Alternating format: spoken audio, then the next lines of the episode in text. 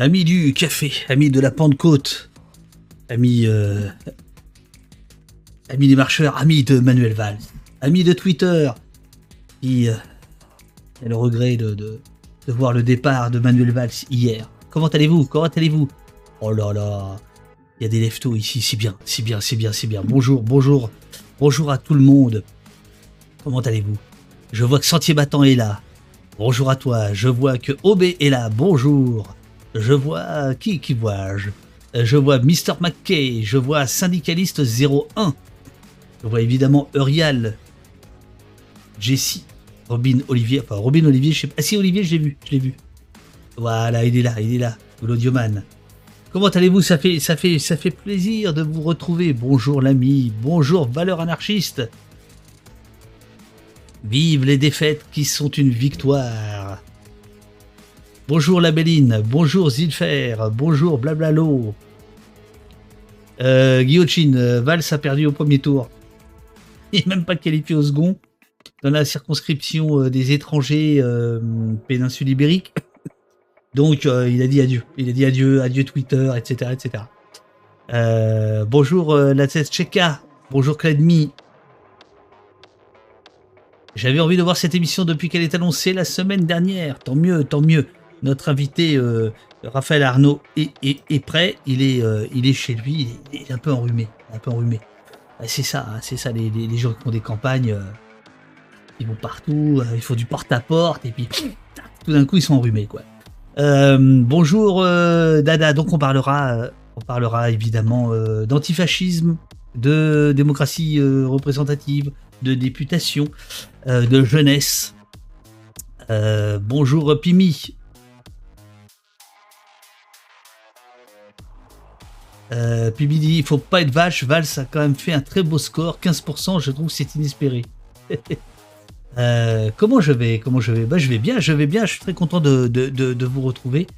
Euh, de vous retrouver aujourd'hui. Euh, vous savez que nous sommes en train de faire des énormes investissements pour essayer de stabiliser les, les streams camping. Parce que l'autre jour, c'était pas ça. Voilà, j'espère que, j'espère que vous allez bien. Nostalgique, bonjour à toi. Merci beaucoup pour ton abonnement.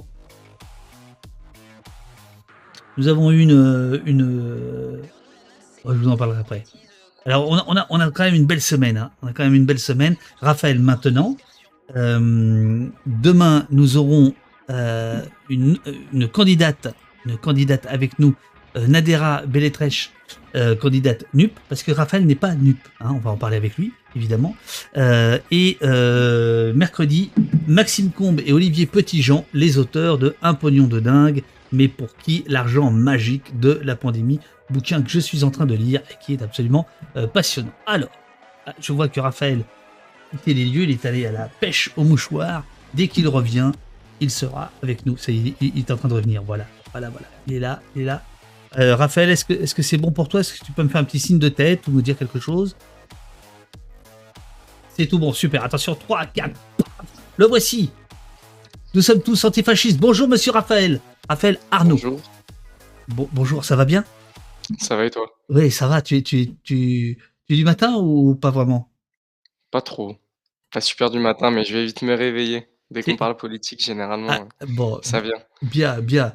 Euh, parce que parce que la dernière fois qu'on a fait des Lyonnais au matin, c'était bah, un dénommé Usul, bien connu de tes services, très défavorablement des miens.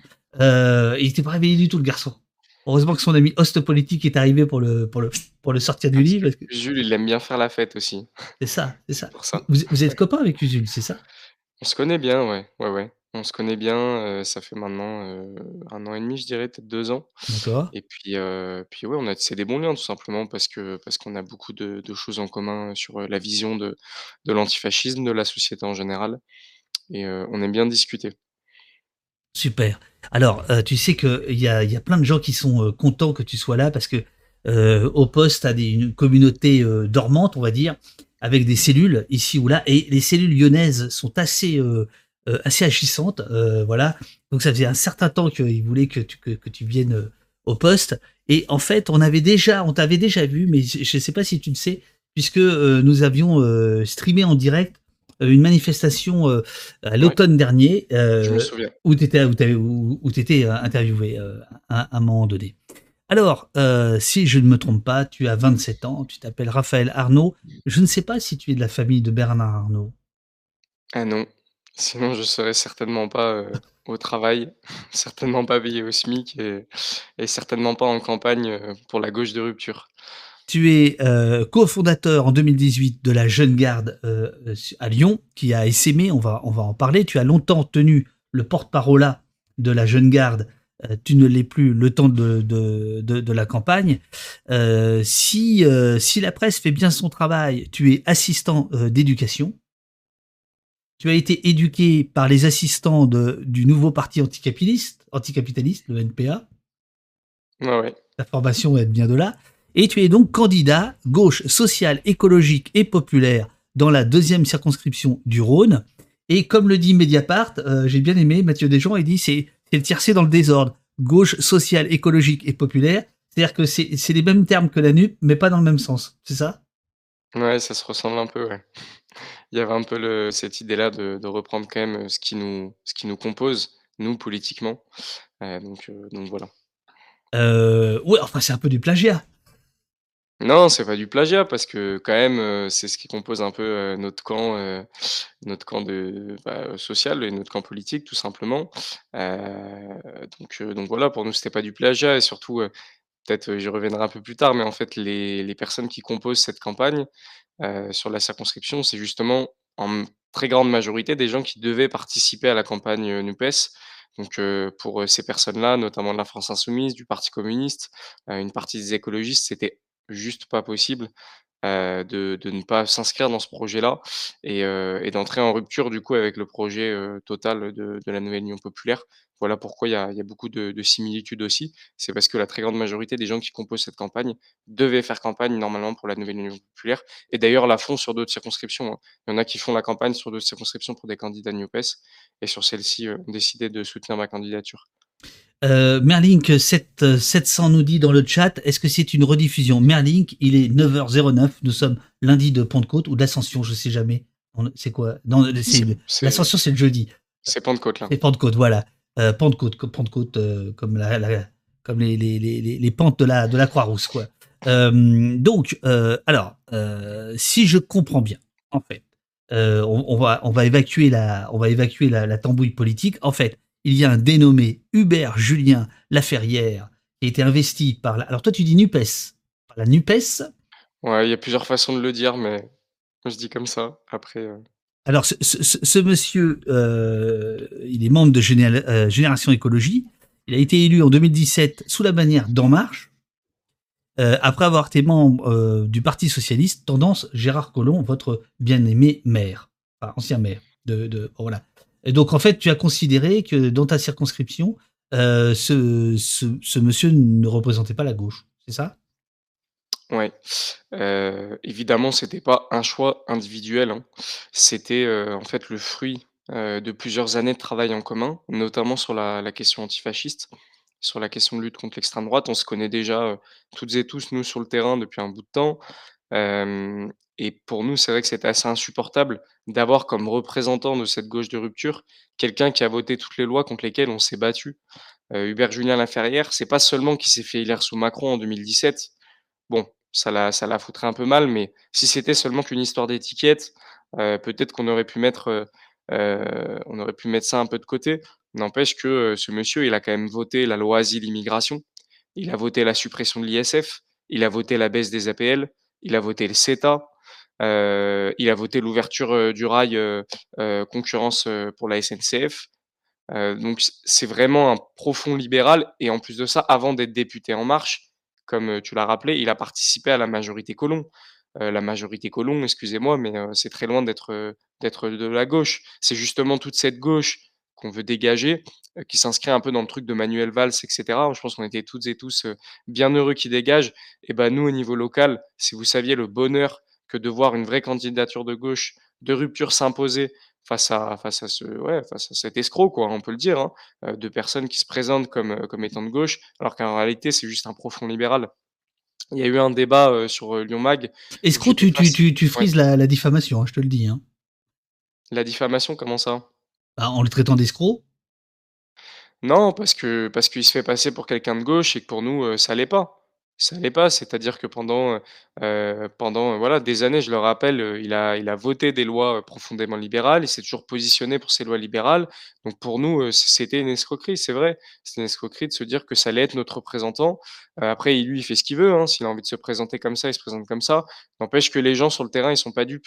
Ils sont pas dupes et déjà pour celles et ceux qui le connaissent, ils ont conscience que, de qui est le personnage et clairement, ils ne vont pas aller voter, pour, ce personnage et de toute façon, ils comptaient pas aller voter, en fait. Quand ils ont vu que le représentant de ça allait être, ce candidat, ils ont dit qu'ils iraient pas voter et pour les autres personnes qui étaient pas au courant de qui il était, de de ce qu'il avait fait, de sa vie politique et ben, heu, que lorsque nous, on leur explique qui il est et lorsqu'on explique notre projet et notre candidature, tout de suite, tout s'éclaire et et ça se passe bien. Alors il va falloir que tu nous que tu nous les nous expliques justement ta ta candidature. Heu, tout tout démarre, heu, moi je découvre ça, heu, sur ton compte, Twitter. Alors attends, j'ai la date, le 16 mai, je vais je vais le je vais le je vais le montrer dans dans un instant. Le 16 mai, voilà, la politique du bas vers le haut et non l'inverse que nous subissons depuis des années. Je suis officiellement candidat pour une gauche sociale, écologique et populaire dans la 2e circo du Rhône avec ton, ta ta profession de foi, on va dire, qui quand même ressemble beaucoup le les codes couleurs, les codes visuels au NUPES. Ça me fait marrer. Enfin là, il y a quand même, heu heu, donc en fait, tu es le, heu parce qu'en plus tu dis à l'intérieur, tu dis que, heu, tu tu tu rejoindras, ah voilà: «C'est pourquoi je rentrerai une fois élu dans l'Union populaire», donc Ouais, bah, du coup, le encore une fois, je le répète, c'est qu'à la base, nous, on s'est toutes et tous réunis, les militants et militantes de terrain, heu, notamment de la France insoumise, heu, du parti communiste, heu, certains écologistes, avec évidemment aussi des personnes de la Jeune Garde et d'autres associations. On s'est réunis toutes et tous pour parler de cette candidature, que nous ne pouvions pas supporter, officielle, de la NUP. Et très rapidement, on s'est mis en consensus et en accord sur le fait de dire qu'il fallait proposer une alternative pour réparer cette anomalie locale. Sur le média, on m'avait posé aussi la question au niveau du code couleur, au niveau de la charte graphique. C'est ce que j'avais répondu déjà à ce moment-là, mais si c'est la seule chose qu'on a à nous reprocher, c'est une histoire de code couleur et de charte graphique, je vous avoue que je suis plutôt rassuré. Nous, ce qui nous intéresse, c'est d'aller débattre des idées, d'aller de débattre de ce qu'on souhaite défendre. Typiquement, nous, ce qu'on a à reprocher au candidat officiellement NUP aujourd'hui, qui est Hubert Julien Laferrière, c'est pas une histoire de couleur, c'est pas une histoire de charte graphique. C'est le fait que, heu, il ait participé à un projet profondément libéral, profondément antisocial pendant des années et que là, aujourd'hui, il ose se présenter comme un candidat de la gauche de rupture et pour nous, c'est bien plus important, encore une fois, que que code couleur ou, heu, ou charte graphique et encore une fois, je le répète, du fait que la très grande majorité des personnes qui composent cette campagne devaient faire et participent encore une nouvelle fois à la construction de la nouvelle Union populaire, bah, ça se ressent. Ça se ressent, heu heu, dans notre, dans notre, dans notre, voilà, diffusion de tracts, d'affiches, et toutes ces choses-là. Alors, c'est quoi la gauche de rupture? Hein, c'est ce dont tu as parlé là, là maintenant on aborde le fond. Heu, tu considères que toi, tu incarnes la gauche de rupture. En quelques mots, c'est quoi? Bah, tout en fait, la gauche de rupture, heu, c'est un terme qu'on utilise, heu, là récemment, mais en réalité, j'ai envie de dire, c'est la vraie gauche.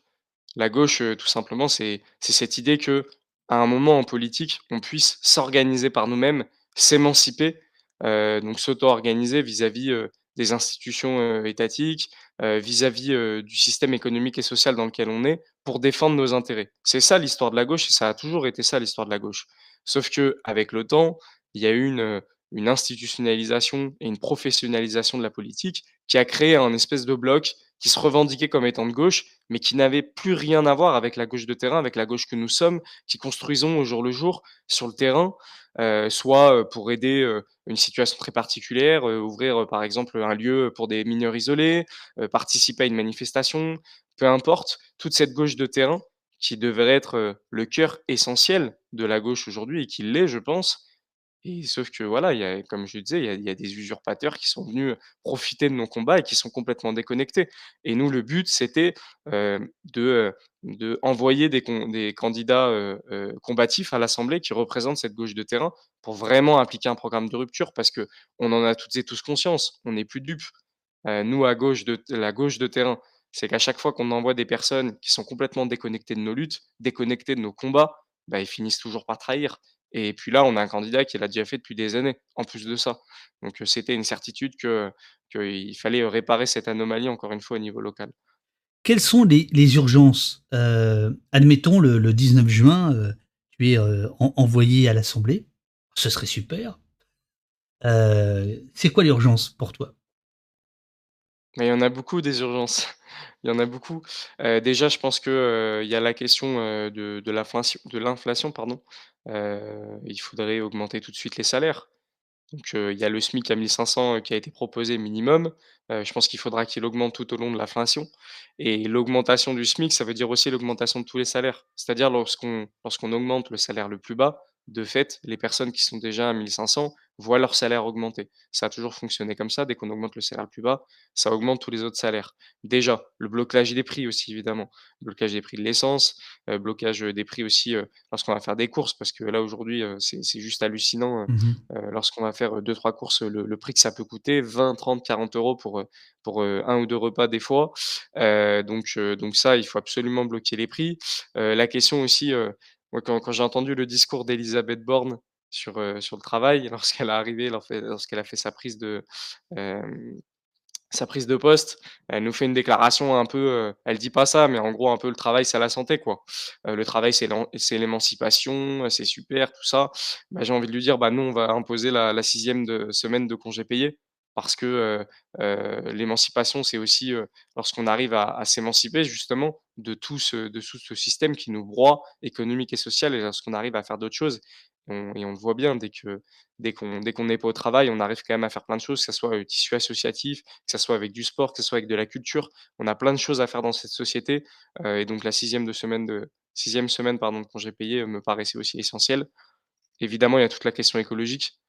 Là, j'ai encore vu hier, il y a un tweet, Bernard Arnault, du coup qui n'est pas mon papa, hein, milliardaire qui a fait un trajet de 10 minutes en avion, 10 minutes avec son jet privé. Ça nous montre bien qu'en réalité, heu, celles et ceux qui polluent le plus aujourd'hui sur la planète, c'est ces ultra riches, Oui, c'est ces milliardaires. il est allé d'un quartier de Londres à l'autre. Voilà, c'est ça. Non, mais voilà, pour pour nous mon pour nous montrer comme c'est ahurissant, quoi et nous, on vient nous dire alors surtout quand vous brossez les dents, faites attention à pas faire couler l'eau. OK, c'est des petites mesures du quotidien qui peuvent être, inscrites, dans la population, mais c'est pas ça le gros le gros du gros du problème. Si on arrive à taxer les riches, si on arrive à limiter leur puissance et leur, capacité d'action, je vous assure qu'au niveau écologique, on s'en sortira bien mieux. Donc nous, on pense que, quand on parle d'écologie, il faut parler de planification écologique. La planification écologique, même Macron maintenant aujourd'hui l'utilise, il a plus le choix, sauf qu'il a oublié que dans planification écologique, il y avait le terme planification. La planification, ça veut tout simplement dire décider de l'économie qu'on veut appliquer, faire les bons choix de production, heu et cetera et donc à l'opposé total du libéralisme qui est cette espèce de, de foutoir, du marché où finalement il y en a que quelques-uns qui décident pour l'entièreté de la population. Donc voilà. La planification écologique, ça c'est un projet tout simplement pour la planète et pour tout l'humain de façon générale parce que c'est c'est décider, heu, de la façon dont on produit, de la façon dont on consomme toutes et tous collectivement et de façon la plus démocratique qui soit. Qu'est-ce qui, hem, qu'est-ce qui dans ton travail, heu, donc je le disais, heu, tout à l'heure parce que là, les gens nous rejoignent, ça dit pe petit à petit et je je leur souhaite la bienvenue. Dans ton travail d'assistant d'éducation, est-ce qu'il y a des choses qui remontent qui ne sont pas sur Twitter, où tu es très actif? Et je ne te reprocherai pas ça, ce serait malvenu de ma part, ni dans ni ni dans les médias, hem, qui seraient des urgences invisibles, des choses des choses que toi tu tu peux sentir dans ton travail? Parce que tu as parlé de la gauche de terrain et donc heu, parce que là ton discours il est très bien, mais c'est un discours, heu, finalement assez assez entendu, assez assez convenu, si je puis me permettre. Tu parles de gauche de terrain, où est le terrain dans ce que tu dis là?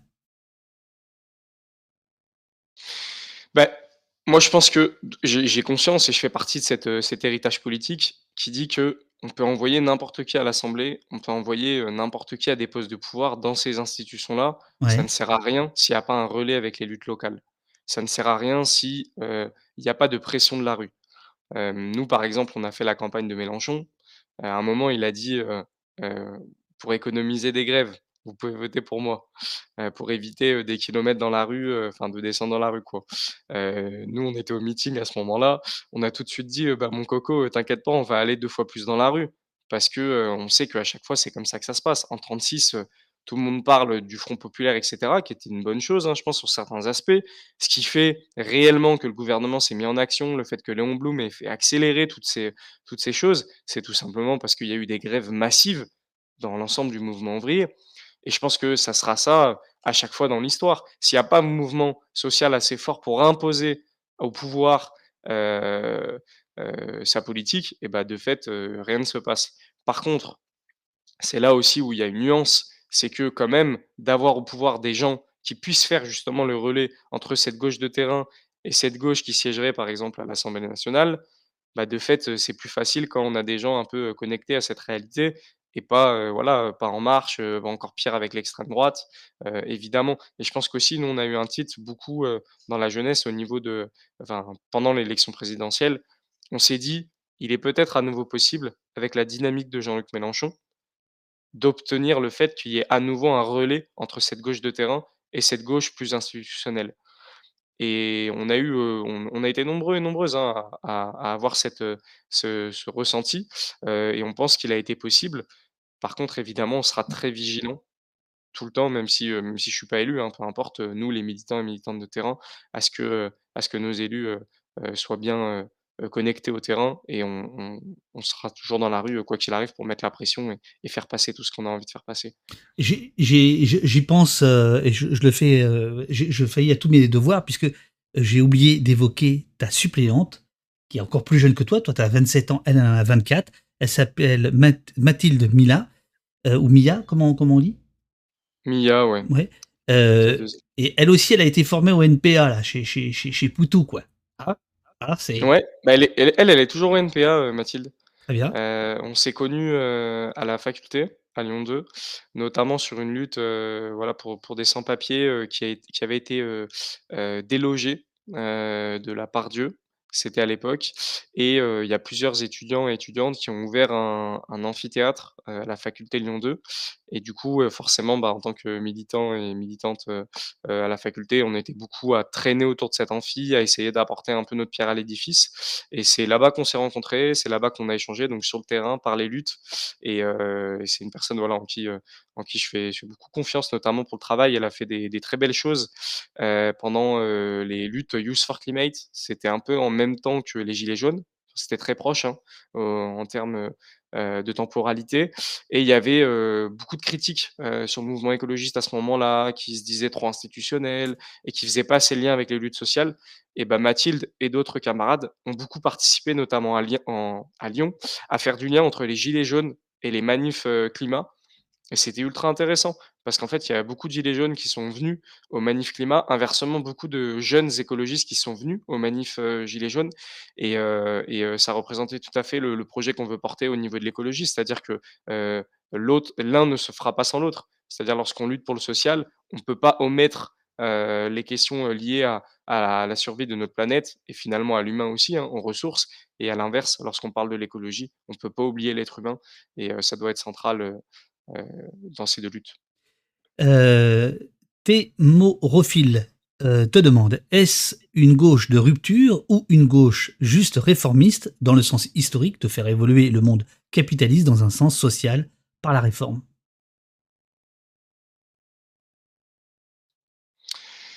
Alors, c'est comme je disais, c'est un peu une, une imbrication, de des des 2 gauches. C'est-à-dire que dans l'histoire, il y a eu peu de moments, où la gauche, une fois arrivée au pouvoir, a réussi à faire passer, certaines, avancées sociales, qu'on peut dire réformistes, de fait, puisque ça a pas bouleversé l'ordre social économique établi.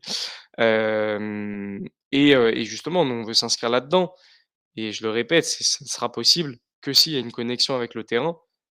Pourquoi est-ce qu'il est nécessaire du coup, pour nous d'appeler à voter pour des, heu, pour des personnes issues de cette gauche de terrain, que ça soit sur notre circonscription, mais partout ailleurs sur le territoire, parce qu'on pense que, heu, aujourd'hui, il est plus que nécessaire. Après, heu, nous, on est plusieurs à venir d'une gauche, heu, plus radicale qui remet en cause, hein, ce système économique et social de fond en comble. Sans parler de savoir s'il y a une véritable frontière, hein, entre révolutionnaires et réformistes purs et durs, parce qu'on pense que c'est un peu plus complexe que ça. En tout cas, on est beaucoup à être issus de cette gauche-là et à comprendre aussi la situation dans laquelle on est. On est dans une situation où il y a une dérive, heu, du libéralisme qui est en train de s'enfoncer, heu, véritablement dans un tournant autoritaire et raciste aujourd'hui jusqu'au plus haut sommet de l'État et aussi avec l'extrême droite aux portes du pouvoir et que ça, ça nous fait quand même aussi réfléchir un peu différemment et je pense qu'on est plusieurs à, encore une fois, pendant l'élection présidentielle, à s'en être rendu compte et à réfléchir à quelle suite. C'est-à-dire que là, heu, 5 ans à nouveau sous Macron avec, heu, à nouveau une majorité parlementaire de Macron et à nouveau avec la possibilité d'avoir l'extrême droite aux portes du pouvoir et à chaque fois, on sent bien que l'étau se resserre et qu'à un moment, ils vont y arriver si on continue avec cette politique de Macron. Hem et ben, ça nous a fait, alerte. Ça nous a fait alerte et on s'est dit que c'était pas possible de refaire 5 ans exactement de la même façon. Donc on va tenter autre chose.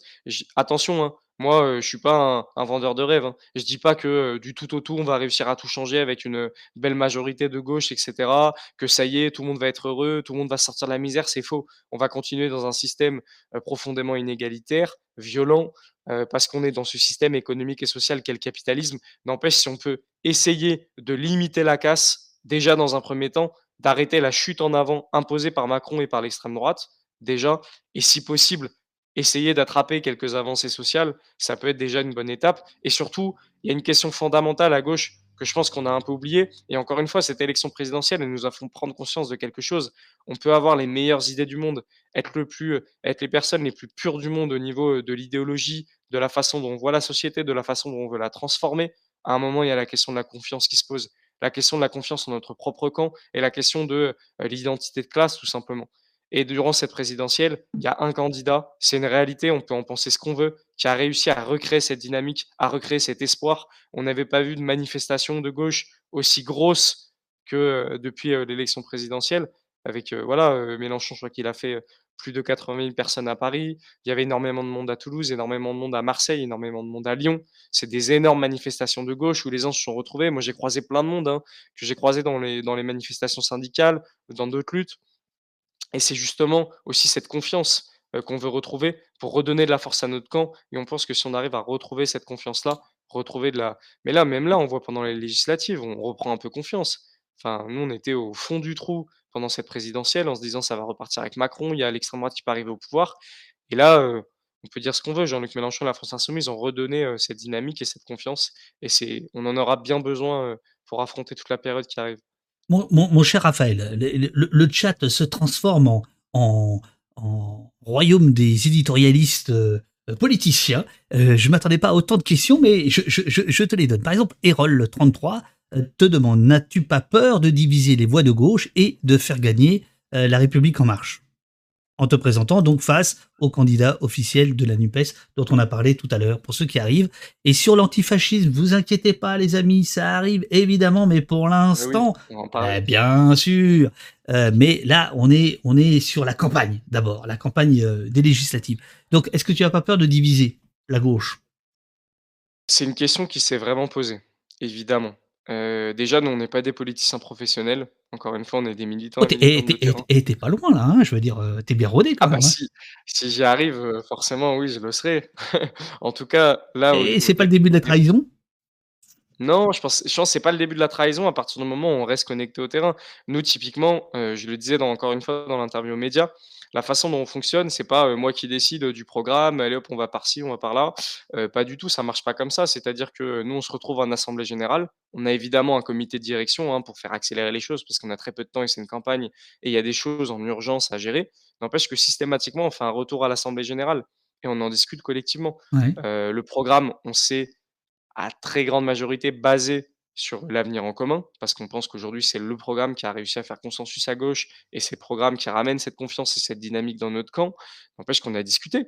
On a discuté, heu, régularisation de tous les sans-papiers, heu, on a discuté, heu, qu'est-ce qu'on pense de la sécu, qu'est-ce qu'on demande pour l'augmentation des salaires, enfin, toutes ces questions-là, chaque fois, on en discute en assemblée générale. C'est des vraies discussions politiques de fond et c'est surtout des discussions collectives et on a bien l'intention, si jamais je suis élu, de maintenir ces assemblées générales une fois élu. C'est pas une fois élu, allez hop, le député fait ce qu'il veut, il rend compte à personne. Non, non, je vais continuer à rendre des comptes. Alors vous allez me dire effectivement un député une fois élu, il fait ce qu'il veut. Techniquement, je peux trahir et heu, leur dire, heu: «Allez, heu, allez voir ailleurs, maintenant je suis élu, j'en ai plus rien à fiche». C'est justement tout l'enjeu, c'est un pari qu'on fait de tenter de se dire qu'avec des militants et militantes de terrain, on va peut-être réussir quand même à faire plus de connexions que des gens qui sont complètement déconnectés de toutes nos luttes. Heu, est-ce que, heu, c'est Jamie qui te demande, que je salue. Est-ce que des cadres de la NUPES ont réagi à ta candidature? Des hauts cadres, on va dire. Alors officiellement non, il n'y aura aucune réaction, je Non mais nous, ce qui nous intéresse, c'est officieusement ici, hein.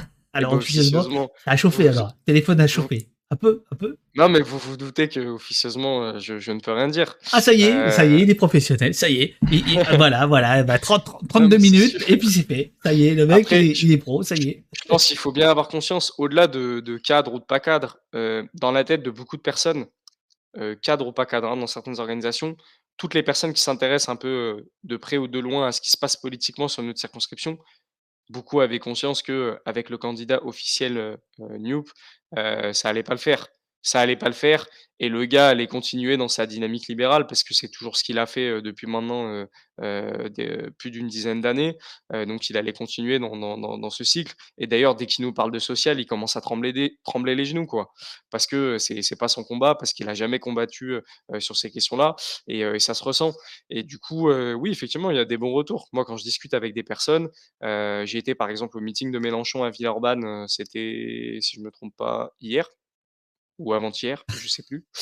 Heu, ouais, je m'y perds un peu avec la campagne, hein, je suis désolé, on est on est sur beaucoup d'actions. Et ben, en fait, j'ai eu des très bons retours en discutant avec des camarades de la France insoumise, mais pas que, même des gens de d'Europe Écologie Les Verts, pourtant c'est quelque chose dont dont il est assez proche.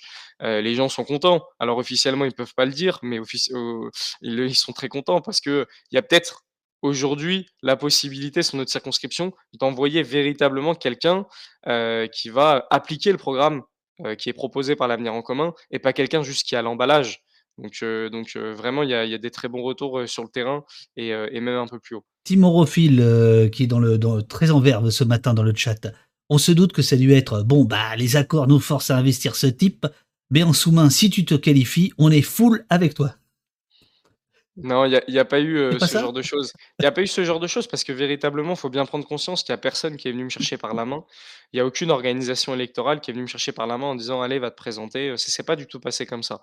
C'est vraiment faut prendre conscience de de ce que c'est et d'ailleurs, je vous invite à venir au meeting, heu, mercredi prochain, le 8 au Gros Caillou, à la Croix-Rousse. Il y a Philippe Poutou d'ailleurs qui va venir en soutien, il y aura Usul aussi, il y aura des acteurs, des luttes, locales et il y aura très certainement des prises de parole des gens qui composent aussi un peu cette, nouvelle union populaire, pour expliquer un peu pourquoi est-ce qu'ils soutiennent cette candidature et peut-être là, les gens vont prendre un peu plus conscience, de ce qui se passe, nous au niveau local.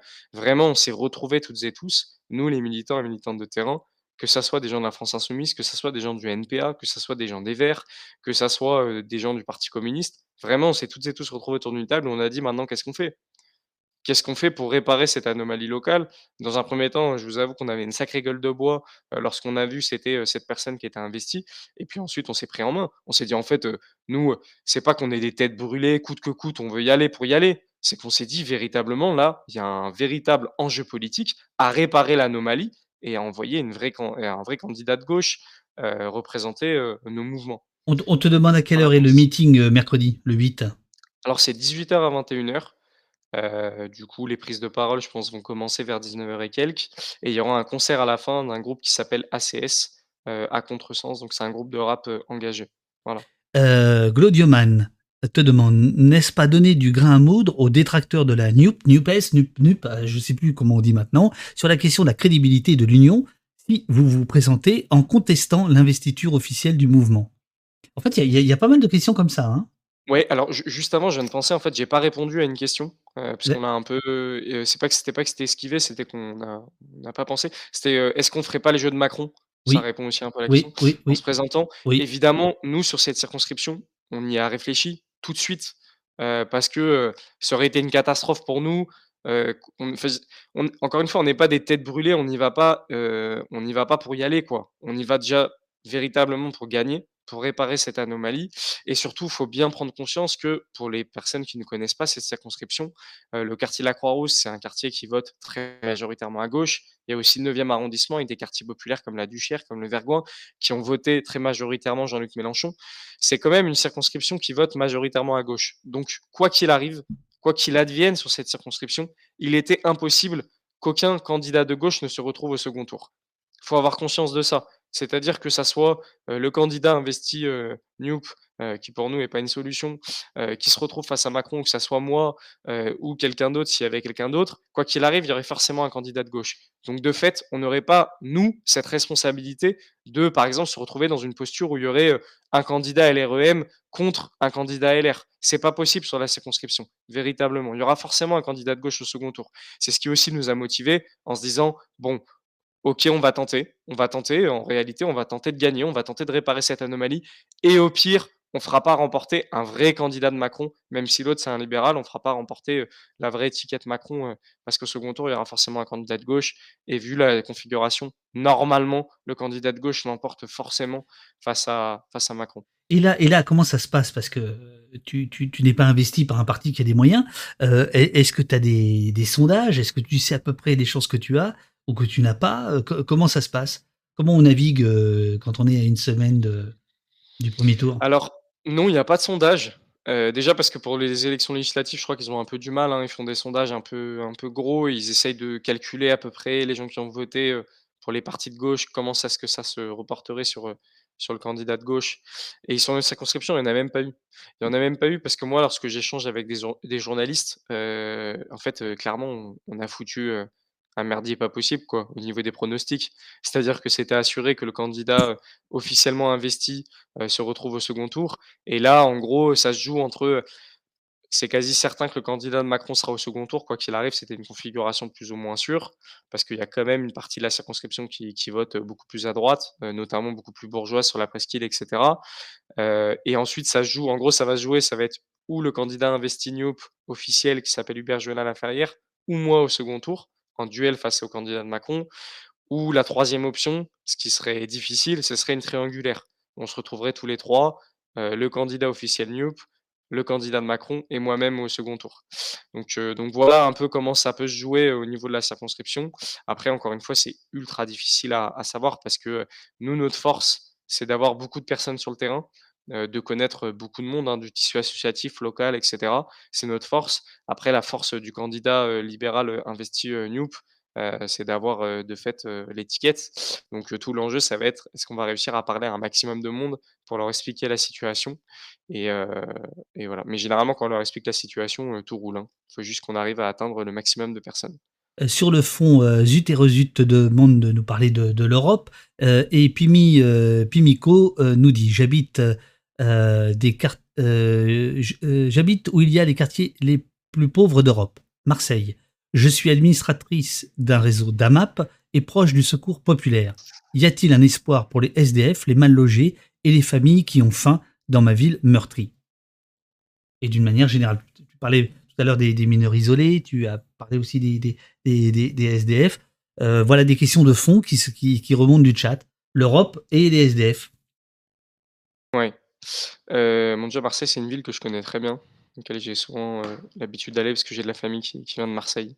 Donc voilà, donc je suis très attaché à cette ville et j'ai conscience de toute la pauvreté qu'il peut y avoir, notamment dans le centre-ville. C'est un des centres-villes les plus pauvres d'Europe, un peu comme Naples. Hem et malheureusement, il y a pas qu'à Marseille, hein, qu'il y a cette pauvreté. Heu, donc moi, je suis allé à Lyon, à un logement, qui a permis d'accueillir de nombreux, mineurs isolés. On avait ouvert à l'époque, le collège Maurice Sèvre à la Croix-Rousse avec, plusieurs jeunes, de la Croix-Rousse. Collège Maurice je sais pas si vous en avez entendu parler? Oui, Qui a permis de loger quand même, plus de 300 mineurs isolés pendant, plusieurs mois, de longs mois. Bon, ce collège a été détruit et du coup, il y a plusieurs autres logements qui ont été ouverts pour ces mineurs isolés. Hier, je suis à nouveau passé, donc j'ai recroisé des camarades, de lutte et on discutait justement de tout ça. Heu, faut bien avoir conscience que l'Assemblée nationale, c'est, un lieu où on vote les lois au niveau national. Donc déjà, on peut faire des choses comme par exemple abroger la loi asile-immigration que ce cher candidat invest heu, que ce cher candidat de la NUP a notamment voté. la loi asile immigration. Donc déjà, on peut abroger cette loi, par exemple.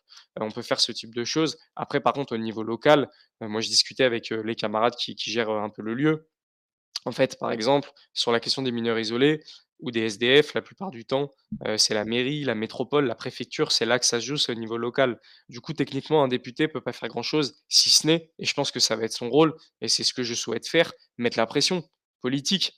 Par exemple, lorsqu'il y a un événement, heu, du logement où il y a, heu, les mineurs isolés et bah, le député s'y rend, convoque, heu, convoque la presse et met la pression en disant, heu: «Dis donc, heu, les personnes de la métropole là, vous en êtes où? Comment ça se fait? Il y a tel rapport, ils en sont là et vous, vous agissez pas». Ça va être avec ce type de rapport de force qui est posé. Évidemment aussi, si possible, en jouant un peu sur les liens, parce que les élus, ils se connaissent à force, ils s'envoient des messages, ils s'appellent. Il y a tout un jeu de pression parce que la politique, c'est pas que, la personne qui est sur son siège qui a tel droit, tel droit pour voter telle loi. C'est aussi mettre en en avant la pression politique et et toutes ces questions-là et ça passe aussi, effectivement sur toute la question du logement de façon générale. Si des fois, certaines choses sont attribuées, par exemple, à la mairie, un député peut très bien participer à mettre la pression avec les acteurs locaux pour que la mairie agisse, par exemple. Donc évidemment que pour nous, les députés de terrain, tout l'enjeu, ça va être aussi ces questions-là et encore une fois, ça ça ne marche que s'il y a une connexion avec le terrain. C'est-à-dire qu'un député qui est totalement déconnecté de toutes ces luttes-là, bon, il va regarder son mail ou même pas d'ailleurs, et il va mettre ça de côté. Alors que si on se connaît, heu, depuis des années, qu'on lutte ensemble et qu'on s'appelle directement et que qu'il y a personne, qui me secoue fortement et qui me dit: «Raph, là, tu avais dit que tu faisais ça et tu le fais pas, tu fais quoi là? Tu es sérieux?» et que je me voilà, que me mange une pression directement du terrain, c'est quand même pas la même, heu, réactivité. D'ailleurs, heu, Sarah dans le chat, je dis de mémoire, te te te dit te elle elle elle ne sera pas la dernière, pour, si jamais tu devenais un professionnel de la politique, te le rappeler.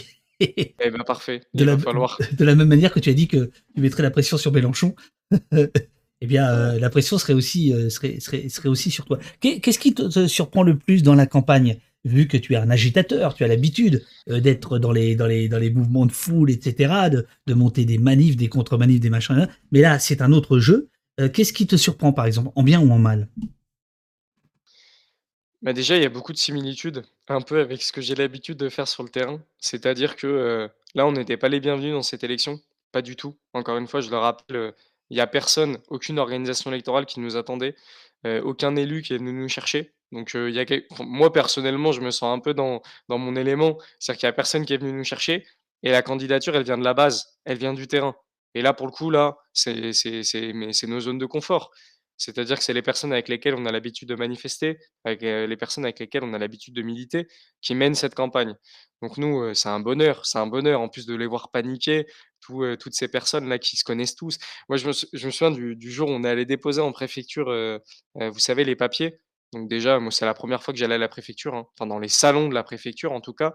La préfecture généralement, c'est des gens qui nous apprécient pas très, fortement, hein, nous les antifascistes. Donc déjà, c'était quelque chose d'assez comique, hein, de débarquer dans vas-y. salon, heu et en fait, on débarque dans ce machin, donc déjà, c'est assez ouf, hein. Tu rentres dans des salons, tu as jamais vu ça de ta vie, il y a des tableaux avec de la chasse à heu, espèce de truc, je sais pas trop ce que c'est, voilà, de l'époque un peu coloniale, un peu napoléonienne, enfin, c'est vraiment chelou comme ambiance et on voit, on devine que c'est plein de candidats aussi qui attendent pour donner leurs petits papiers et tout et puis ils se serrent tous des mains avec des sourires faux et tout. Il y en a même plusieurs qui viennent nous serrer des mains.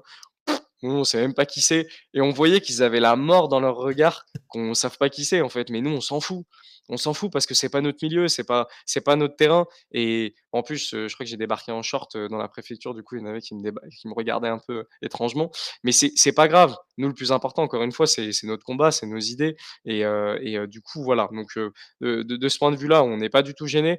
Par contre, c'est vrai que c'est un milieu, la politique qui est, Beh, même même à notre niveau, hein, il y a y y a des fois des des des rapports de pouvoir, des enjeux qui font que, bah, des fois, il y a il y a il y a des gens malsains et là, à ce niveau-là, ouais, quand même, il y a il y a vraiment des gens chelous, hein. Heu, il y a plusieurs personnes, moi, qui sont venues me parler, je vais pas les citer, mais que je ne connaissais pas parce que je connais pas ce milieu-là, heu, en me faisant passer pour, heu, amis, hein, pour, des gens amicaux qui qui soutenaient un peu notre candidature et cetera et en fait, c'était des gens de l'autre camp, voilà, de de de qui essayaient de gratter des infos en me descendant de me brosser un poil. Alors moi, je suis pas dupe, hein, j'ai l'habitude quand même. En plus, je suis assez prévenant du fait qu'il y a des gens Tu ni droite ni ni dupe, ni ni années. ni ni dupe, ni nupe. Voilà, en tout cas sur cette circonscription, même si je soutiens d'autres candidats NUP évidemment, heu, partout ailleurs sur le territoire. Heu et du coup, heu, ouais, bah, Mais voilà ça, à la limite, c'est de bonne guerre pour l'instant. Quelqu'un qui vient essayer de chercher, c'est pas Ouais, agréable, mais enfin, c'est pas bon, c'est pas non plus, non, mais c'est glauque, enfin, c'est mmh mh. glauque, tu vois? Il y en a un qui s'est fait passer pour un pote d'Usul. Enfin, il vient, il me regarde, il me dit: «Ouais, je suis un très bon pote d'Usul, tu vas bien? Tac tac, machin» et en fait, le gars, rien à voir, c'est un foutu libéral qui d'ailleurs déteste Usul, j'ai découvert plus tard, et qui est en fait très proche de Laferrière, enfin, je veux dire, c'est des méthodes, moi je m'en fous parce que je me suis pas laissé avoir et je donne les infos que j'ai envie de donner, hein, heu, mais c'est juste, c'est trop c'est trop bizarre, quoi et c'est vraiment des gens, heu, c'est vraiment des gens bizarres, hein, dans ce monde-là, et du coup, c'est, c'est voilà, c'est juste les petites notes comme ça qu'on a notées pendant l'élection, mais nous, ça nous fait plaisir parce que vraiment, on sent que ça les perturbe. Ça les perturbe parce qu'eux, ils ont des codes bien précis, ils se connaissent depuis des années, ils se font des des ronds de table et cetera et puis nous, on débarque, bah, on dit ce qu'on a à dire et si ça vous plaît pas, c'est pas grave. Heu, nous, l'important, c'est de combattre, heu heu, nos idées et d'ailleurs, ça s'est très bien ressenti dans le débat qu'on a pu faire avec, heu, Laferrière et le candidat Macron. C'est que je gênais fortement et c'était, un peu une partie de plaisir, pour nous que d'arriver et d'être face à ces élus qui votent toutes ces lois contre lesquelles on se bat, depuis des années.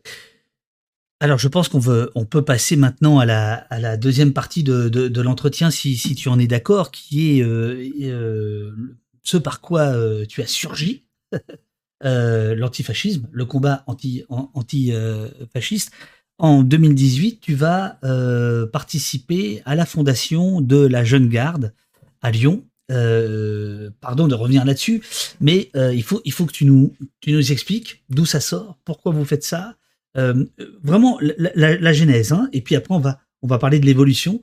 D'où ça sort? 2018, pourquoi tout d'un coup la Jeune Garde se déploie? Alors la Jeune Garde, elle s'est montée à Lyon en 2018 avant d'avoir, heu, plusieurs, heu, plusieurs groupes sur le sur l'ensemble du territoire. Elle se monte à Lyon, bah, pour une très bonne raison et je pense que tout le monde, heu, ici, on va en avoir conscience, c'est la réalité de l'extrême droite à Lyon, une extrême droite de terrain qui est, qui est très radicale, qui est très violente. Si dans les urnes, ça se ressent pas forcément, en tout cas, sur le terrain, c'est c'est très fort. Nous, en 2018, au moment où on décide de se monter avec la Jeune Garde, il y a 5 locaux d'extrême droite. Il y a un local royaliste de l'Action française, il y a un local pétainiste, heu, du Parti nationaliste français, du coup avec la branche Ivan Benedetti, tout ça. Il y a 2 locaux de Génération identitaire, qui sont d'ailleurs aujourd'hui les 2 derniers restants. Heu, il y a un local aussi du GUD, qui est devenu le bastion social au moment où on se monte. Donc il y a 5 locaux d'extrême droite, publics. Ils maintiennent des activités, heu, quotidiennes, heu, visage découvert, hein, tout va bien, des fascistes dans nos rues. Heu, ils multiplient les agressions. Il faut savoir que sur le quartier de la Croix-Rousse, il y en avait plusieurs par semaine, heu, 1 à 2 fois par semaine, voire même plusieurs fois dans le week-end. On apprenait, heu, qu'ils avaient mis un noir, tout nu, on apprenait qu'ils avaient agressé, un couple homosexuel aux sorties du centre LGBTI. Enfin, c'était vraiment quotidien il y avait plus de réponse à ces attaques-là, une impunité totale et à et heu, et à leurs actions, pardon. Heu et en fait, le bastion social, malheureusement, comme tout mouvement qui part de Lyon, ils arrivent à s'étendre, heu, au niveau national. Ils commençaient à ouvrir des squats, des locaux, en tout cas, un peu partout, sur le territoire, un peu sur le modèle de Casapunt, l'organisation néofasciste en Italie. Et en fait, il commençaient à devenir vraiment, heu, voilà, à devenir vraiment forts sur le terrain en multipliant les agressions, à se développer politiquement et on s'est dit qu'il y avait une urgence, d'une part, déjà à se défendre face aux attaques de l'extrême droite, heu, sur, heu, les divers mouvements sociaux qu'il y a pu avoir, heu et aussi à fermer leurs locaux pour éviter que, ah, grandissent de plus en plus et éviter qu'ils continuent à se construire. Donc nous, depuis la création de la Jeune Garde en 2018, il ne reste plus que 2 locaux, ceux de Génération identitaire qu'on va continuer, pour, la lutte pour, les faire fermer, et on en a quand même fermé 3, heu, fait fermer, pas que nous, la Jeune Garde, hein, avec beaucoup d'associations, d'organisations politiques, en mettant soit la pression sur la mairie, soit aussi sur les fascistes, qui fait que, bah, désertent les locaux, ou alors que, les institutions n'ont pas d'autre choix que d'agir sous la pression de nos manifestations, de nos revendications et de la pression qu'on a pu mettre dans la rue. Donc donc c'est une véritable fierté, hein, du travail qu'on a pu faire avec la Jeune Garde en réalité ces dernières années et la question de l'autodéfense aussi qui été centrale. Moi, j'ai grandi politiquement dans une ville, à Lyon, où on m'apprenait, en manifestation, à enlever les autocollants lorsque je sortais d'une manifestation, à, repartir groupé. Pendant la loi travail, c'est le 1er mouvement social sur lequel je me suis vraiment impliqué au jour le jour, dans toutes les manifestations, dans les mouvements de grève, en solidarité et cetera. Heu, ce mouvement-là, faut savoir qu'à chaque manifestation, il y avait l'extrême droite qui se pointait. Heu, que ça soit, devant la faculté Lyon 3, heu, devant laquelle partaient beaucoup de manifestations, qui est une faculté historique un peu du GUD, de l'extrême droite et cetera, ou même en fin de parcours, les militants d'extrême droite qui venaient forcément mettre le le bout de leur nez, quoi, soit pour provoquer, soit pour attaquer. Moi, je me souviens d'une fois, il y avait un cortège de de centaines de de jeunes, qui se fait attaquer par une trentaine de fascistes armés et puis, le cortège jeune qui part en enfin qui se disloque totalement, qui se fait éclater, heu, violemment, hein. Heu, alors que pourtant on était, heu, peut-être 10 fois, 20 fois plus que les fascistes. C'est qu'il y avait un problème d'organisation et derrière, la seule organisation qui a été capable de stopper l'attaque fasciste sur la manifestation, ça a été le SO de la CGT et là, on a eu un tilt, on s'est dit: «En fait, on n'a rien inventé de bien fou, hein, c'est juste, en fait, on a repris les pratiques du mouvement ouvrier qui existe maintenant depuis des dizaines, voire plus, heu, d'années», heu, de remettre en place des services d'ordre assez conséquents, assez efficaces pour que les fascistes puissent pas enfoncer une ligne, par exemple, lors d'une manifestation et tout simplement fassent machine arrière. Donc voilà un peu tout tout tout tout comment c'est, c'est imbriqué et après, après on a on a, voilà, proposé un modèle un peu de militantisme, de pratiques militantes, bien au-delà des dogmes purs et durs, heu, de plus de pratiques militantes qui a séduit toute une partie de la jeunesse militante, heu, notamment, heu, dans di dans diverses villes, hein, à Strasbourg, à Paris, à Lille, à Montpellier et du coup, il y a d'autres antennes jeunes gardes qui sont, qui sont mis un peu en route et au cœur de notre projet, il y avait aussi la question unitaire qui, pour nous, était centrale. C'était de remettre en action toutes les organisations qui se revendiquent de l'antifascisme, mais qui n'osaient plus, notamment à Lyon, faire de l'antifascisme pour plusieurs raisons. Notamment parce qu'il y avait la peur de l'extrême droite, c'est une réalité, il y avait un manque de confiance, hein, heu, bah, l'extrême droite qui continuait à augmenter et cetera et aussi, heu, la peur dans les pratiques. Des organisations qui avaient peur de se retrouver dans des bourbiers dans lesquels elles voulaient pas participer. On a toutes et tous un rapport à la radicalité qui est différent, et nous, on voulait pas mettre des organisations, j'en sais rien moi, plus familiales, plus associatives, qui ont pas l'habitude, par exemple, de confrontation avec l'extrême droite, de les mettre dans des situations où on les forçait à être dans la confrontation, par exemple. On a tout fait, voilà, pour construire collectivement des, des cadres, sécurisants pour qu'un maximum de personnes puissent se réunir et on voilà, jusqu'alors, on faisait des manifestations de 200-300 personnes.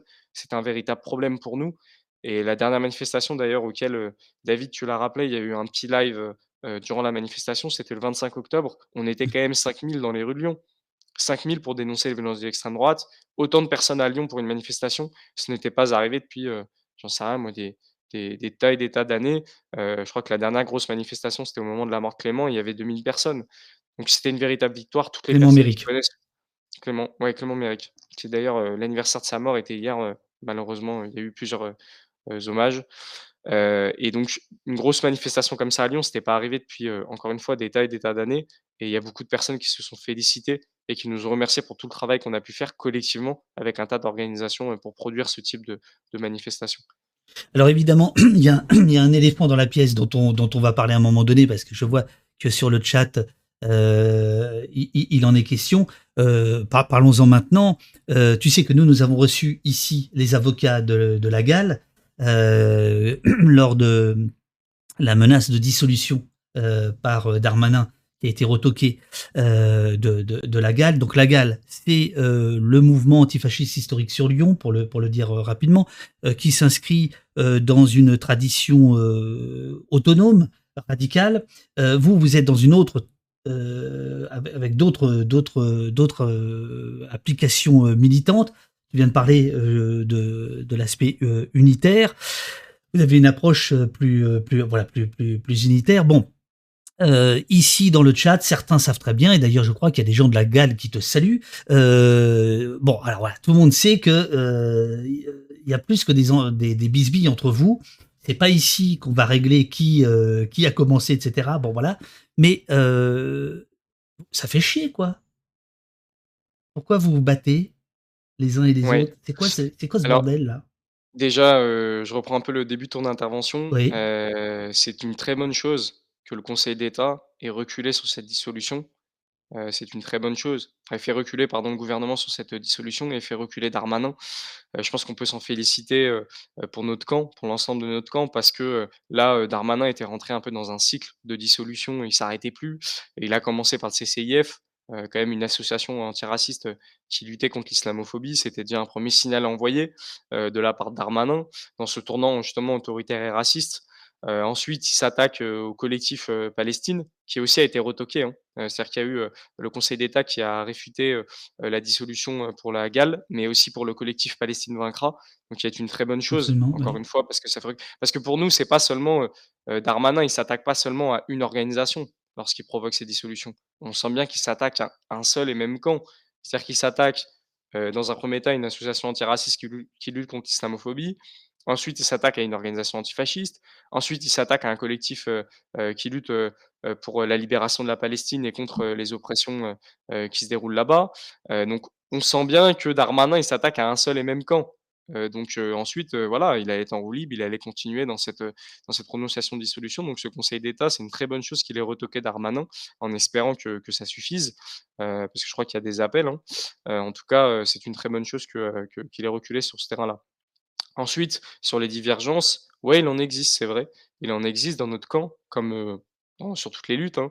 Heu, sur les questions féministes, on sait bien qu'il y a des divergences en interne. Sur les questions syndicales, on sait bien qu'il y a des divergences en interne. Heu, donc heu, donc voilà, c'est des choses qui existent, qui traversent notre Quand camp, quand tu dis en interne, tu veux dire en entre les 2 groupes ou ou ou dans chaque groupe? De mais de façon générale, même entre les diverses organisations. Par exemple, vous allez poser la question, au NPA et à l'UCL, il y a pas exactement la même ligne, sur les questions antifascistes, sur les questions sociales, sur les questions syndicales et pourtant on arrive et tant mieux, nous c'est ce qu'on essaye de faire avec l'antifascisme, d'arriver à trouver des points d'accord. Donc effectivement, des fois, il faut mettre un peu de côté, certains, voilà, certains axes, sur lesquels on est on est, heu, très, heu heu, très, pardon, je perds un peu mes mots. Enfin bon, sur lesquels on est très convaincus et essayer un peu de de combiner un peu tout ça pour essayer de trouver une politique unitaire. Ça passe par beaucoup de réunions, beaucoup de discussions. C'est pas facile, hein, de trouver des lignes communes. N'empêche que c'est un vrai travail que nous, à la Jeune Garde, on a vraiment cherché à à produire, et c'est vrai, heu, qui va, diverger un peu de certaines pratiques, heu, qui sont, déroulées ces dernières années, Alors ma ma ma notamment alors je ouais. je je te dis parce que, heu, Mathieuv te dit: «Divergence égale coup de poing et action viriliste?» point d'interrogation. Heu, Waldenwood te dit: «C'est quoi les différences sur les questions féministes?» heu, Mimim Niam te dit: «Des divergences sur les questions féministes?» point d'interrogation. Heu, ça suscite beaucoup d'interro heu, là, on n'est pas du tout ici pour distribuer des bons points. Mais moi, je ne peux que te remonter quand même ces interrogations et un peu cette déception, grosso modo. Ouais, alors déjà, je suis plus porte-parole de la jeune garde. Je sais bien. je je vais je vais non, mais je en fait, non, mais c'est une réalité, c'est-à-dire que là, c'est un mandat. C'est-à-dire que lorsqu'on lorsque mon organisation fonctionne Ouais. aussi de façon, heu, collective, lorsque mon organisation me donne le mandat de parler au nom de la jeune garde, heu, je le fais. Heu, lorsque c'est plus le cas, je ne le fais pas. Du coup, heu, n'hésitez pas à contacter la jeune garde si vous avez des questions. Il y a un communiqué aussi public qui a été, heu, sorti, du coup, sur lequel on revient, signé par, quand même de nombreuses organisations de notre camp. Donc, n'hésitez pas à aller voir si ça vous intéresse. Après, très sincèrement, moi, les divisions, de notre camp, c'est quelque chose qui fait mal et je pense que c'est quelque chose qui fait mal à toute la jeune garde c'est quelque chose qui fait mal à toutes nos organisations. On aimerait que, tout se déroule pour le mieux du mieux, et d'ailleurs, nous, avec la jeune garde, on a toujours tenté, d'esquiver toutes ces, embrouilles internes, toute cette violence qui peut parfois exister, hein, dans les mouvements, On sait que pendant des années, il y a eu des conflictualités entre, certaines mouvances et par exemple le service d'ordre de la CGT. À chaque fois, le but, c'est de tenter d'apaiser, toutes ces, rapports de force qui peuvent exister dans notre mouvement, et en tout cas d'esquiver au maximum, la violence. Donc voilà et on va continuer, sur ce terrain-là, à chaque fois, provoquer la désescalade au maximum et d'éviter que de mauvaises choses se reproduisent parce que, l'enjeu, il est bien trop grand. L'enjeu, est bien trop grand. On voit bien, on a encore une fois, je le rappelle, hein, un gouvernement qui est de plus en plus à la dérive, heu, qui reprend des thématiques de l'extrême droite jusqu'au plus haut sommet de l'État et une nouvelle fois, l'extrême droite qui est aux portes du pouvoir, la véritable extrême droite, heu, auto enfin organisée, heu heu, officielle, on va dire, qui, qui, qui qui tente de prendre le pouvoir. Du coup, il y a un réel enjeu quand même à ce que dans notre camp, on évite, si on n'arrive pas des fois à travailler ensemble, c'est comme ça, ça arrive, en tout cas qu'on évite de, de voilà, de trop se mettre de bâtons dans les roues et quand je parlais des divisions, dans le mouvement féministe, attention, hein, c'est pas, pas du tout c'était juste un exemple pour dire que dans tout mouvement, il peut y avoir des, heu, des des contradictions. Heu, je sais pas, par exemple, heu heu, sur la question de la prostitution, évidemment, il y a des grosses divisions, dans les mouvements féministes comme sur d'autres, comme sur d'autres, questions. Mais voilà, c'était juste pour rappeler que même dans le mouvement antifasciste, il peut y avoir des divergences sur la façon dont on lutte, sur sur certaines, sur certaines, voilà, visions de lutte contre l'extrême droite et et même juste de définition de ce qu'est le fascisme, de définition de ce qu'est de ce qu'est l'extrême droite, pardon. Mais le plus important, c'est, heu, qu'on arrive à travailler, heu, si on n'y arrive pas main dans la main, toutes et tous ensemble, en tout cas à éviter de se mettre le maximum de bâtons dans les roues. Non, je te dis ça, Raphaël, et après, on reviendra à la jeune garde et mais bon, tu te doutais bien qu'on évoquerait ça parce que tout le monde a vu, une forme de guerre de communiqués, et cetera. Alors vraiment, je prends pas parti, je ne sais pas, voilà. Je te dis juste le ressenti que ça que ça crée. Vu de loin, c'est ça schlingue, quoi. Et quand je dis ça schlingue, c'est que je reviens au début de l'entretien où tu parlais très justement de la trahison de la gauche. Hem, mais est-ce qu'il y a pas dans la partie des radicaux, aussi un côté machine à perdre? Et donc là, je ne distribue pas les bons points, je dis juste, est-ce que on peut prendre acte de ça et de se demander comment on peut éviter euh, de perdre? Parce que tu dis, euh, l'extrême droite est au pouvoir, mais enfin, si les groupes courageux, vous, la gale, euh, courageux au sens physique, euh, vous vous engueulez, c'est la merde. C'est la machine à perdre. Non? Ouais encore une fois, je pense que s'il y a des, heu, des, heu, des des des brouilles, hein, entre, entre ces divers, heu, groupes, im d'ailleurs pas que forcément avec la Jeune Garde et la GAL, hein, il y en a eu dans l'histoire de l'antifascisme il peut y en avoir, des fois dans d'autres villes et sur d'autres questions. Encore une fois, faut pas faut pas parce que là, il y a eu des tensions entre, les divers groupes, forcément focaliser en mode il y a que a que sur cet aspect, qu'il peut y avoir des tensions. Il y en a toujours eu dans le mouvement ouvrier, il y en aura toujours. Le but c'est de limiter au maximum la casse, encore une fois, parce que parce que l'enjeu aujourd'hui actuel fait qu'on on n'a pas le droit, en fait. On n'a pas le droit, on n'a pas le droit de s'éterniser là-dessus. Après, pour vous rassurer un peu, parce que je sais que des fois on est un peu dans un entre-soi militant, en tout cas ou des personnes qui sont, plus politisées que d'autres et cetera. Heu, pour vous rassurer un peu, moi par exemple, je fais campagne, sur la circonscription, à la Croix-Rousse, dans le 9e, il y a personne qui est au courant de tout ça et tant mieux. Tout le monde s'en fout, en fait. C'est, quelque chose qui, ne les intéresse pas, quelque chose duquel ils étaient même pas au courant. Donc, heu, faut sortir aussi des fois, faut s'él s'élever un peu aussi, de nos réalités militantes, de notre entre-soi politique et sortir un peu de tout ça et essayer de construire. Nous, c'est ce qu'on fait. C'est-à-dire qu'au moment où il y a quand même, ces tensions, on propose une candidature.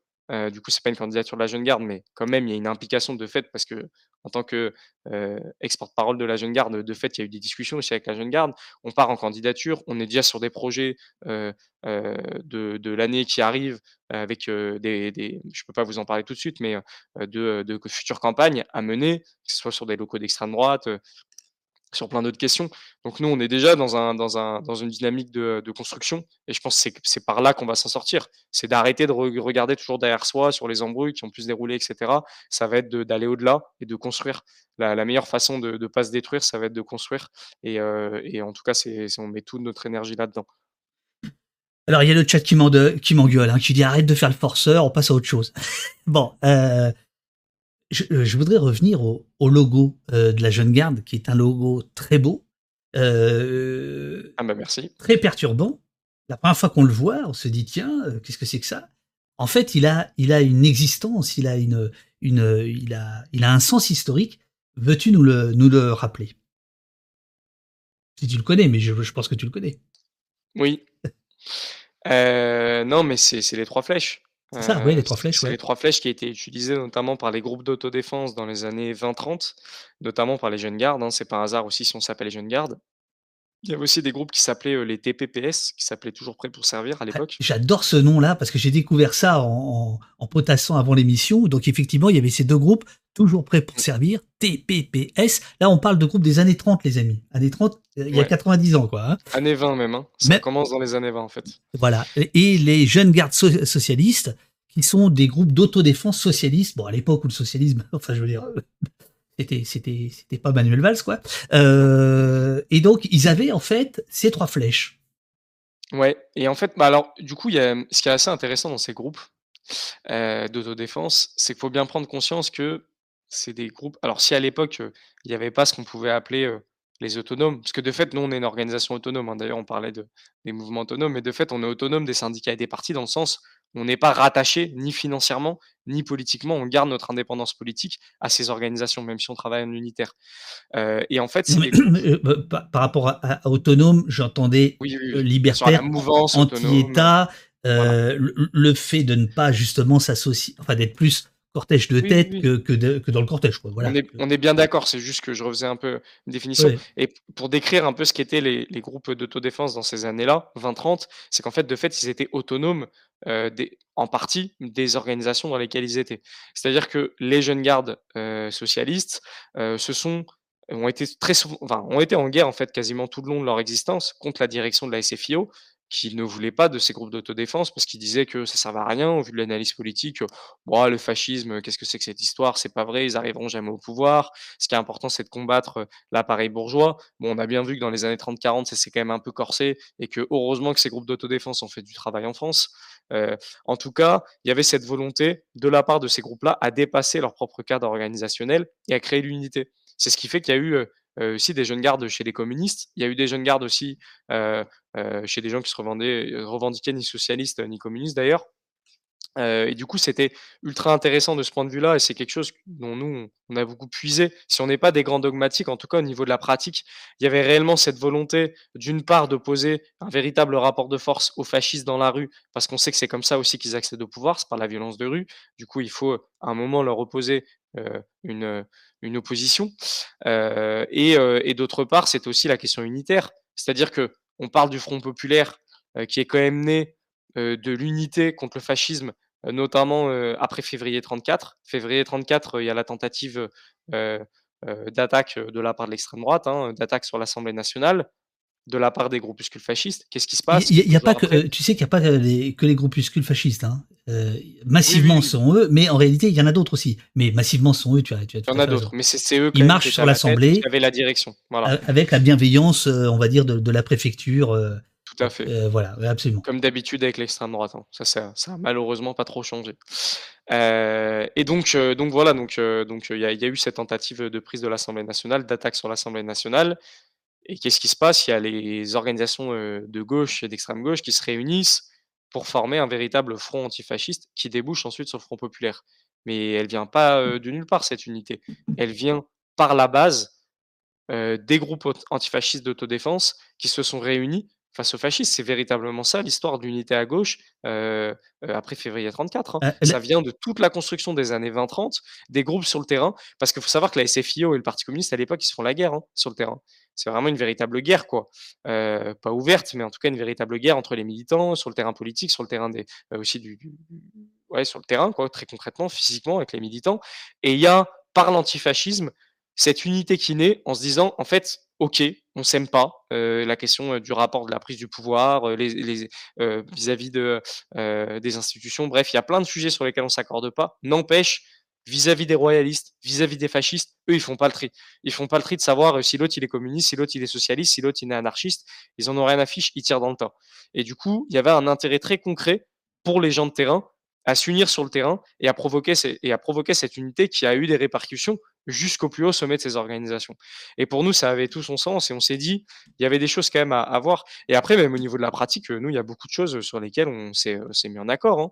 Euh, la question de la discipline euh, dans nos organisations, de la jeunesse, de la droiture, euh, dans nos organisations de gauche. C'est pas parce qu'on est de gauche qu'on peut pas euh, se respecter collectivement et proposer des cadres. Et dans les jeunes gardes, il y avait beaucoup cette question-là qui revenait de façon d'organiser la jeunesse et reproposer quelque chose de séduisant aussi auprès de la jeunesse. Parce que faut savoir que, c'est la tambouille un peu militante, hein, mais dans les organisations du mouvement ouvrier à cette époque-là, il y avait un réel, manque à recruter dans les dans la jeunesse. Il y avait déjà cette question qui se posait à cette époque-là. Les organisations ouvrières étaient très fortes, mais ils n'arrivaient plus à séduire la jeunesse. Et il y a eu une véritable remise en question de la part de ces groupes de jeunesse, d'autodéfense, en se disant: «Comment est-ce qu'on peut à nouveau séduire la jeunesse?» et c'est passé notamment par une discipline d'organisation, heu, une véritable, ouais, autodiscipline, heu, de formation de futurs cadres dans la jeunesse et cetera et cetera et c'est des choses qui nous ont plu. Après, encore une fois, on n'est pas des grands dogmatiques, donc évidemment, on ne va pas appliquer à la lettre ce qu'ont fait les jeunes gardes euh, à cette époque-là, sinon on serait juste un peu des, des fous, des fous et on et on et on n'y arriverait pas. Évidemment, il y a une il y a une réadaptation à notre époque. En tout cas, il y a beaucoup de choses qui nous ont inspirés. Voilà pourquoi pour nous c'était important de reprendre ce sigle des trois flèches et de reprendre le le nom jeune garde. Et en plus, on le trouvait joli. Alors, la la la Béline te demande: «Les 3 flèches, désignent quoi? Elles vont dans quel sens?» Alors, il y a plusieurs significations en fait, à travers l'histoire. C'est très difficile en fait quand lorsqu'on a recherché, hein, nous, Ouais. la définition avant d'utiliser le logo. En fait, il y a eu plein de réappropriations dans le mouvement socialiste de ces 3 flèches. Heu, je crois que la Jeune Garde à un moment il utilisait, heu, il y avait 3 flèches, ça voulait dire, heu, solidarité, discipline, heu, sociale socialisme, je je sais plus ce que c'était, mais il y avait plein de mots. Il y a eu aussi la heu, nous on nous l'a beaucoup reproché, mais c'est pas de notre faute. C'est le SPD, qui avait fait, des affiches, contre les communistes à l'époque, et les 3 flèches, il y avait, dedans, il y avait, nazisme, communisme et un autre truc, je sais plus ce que c'était.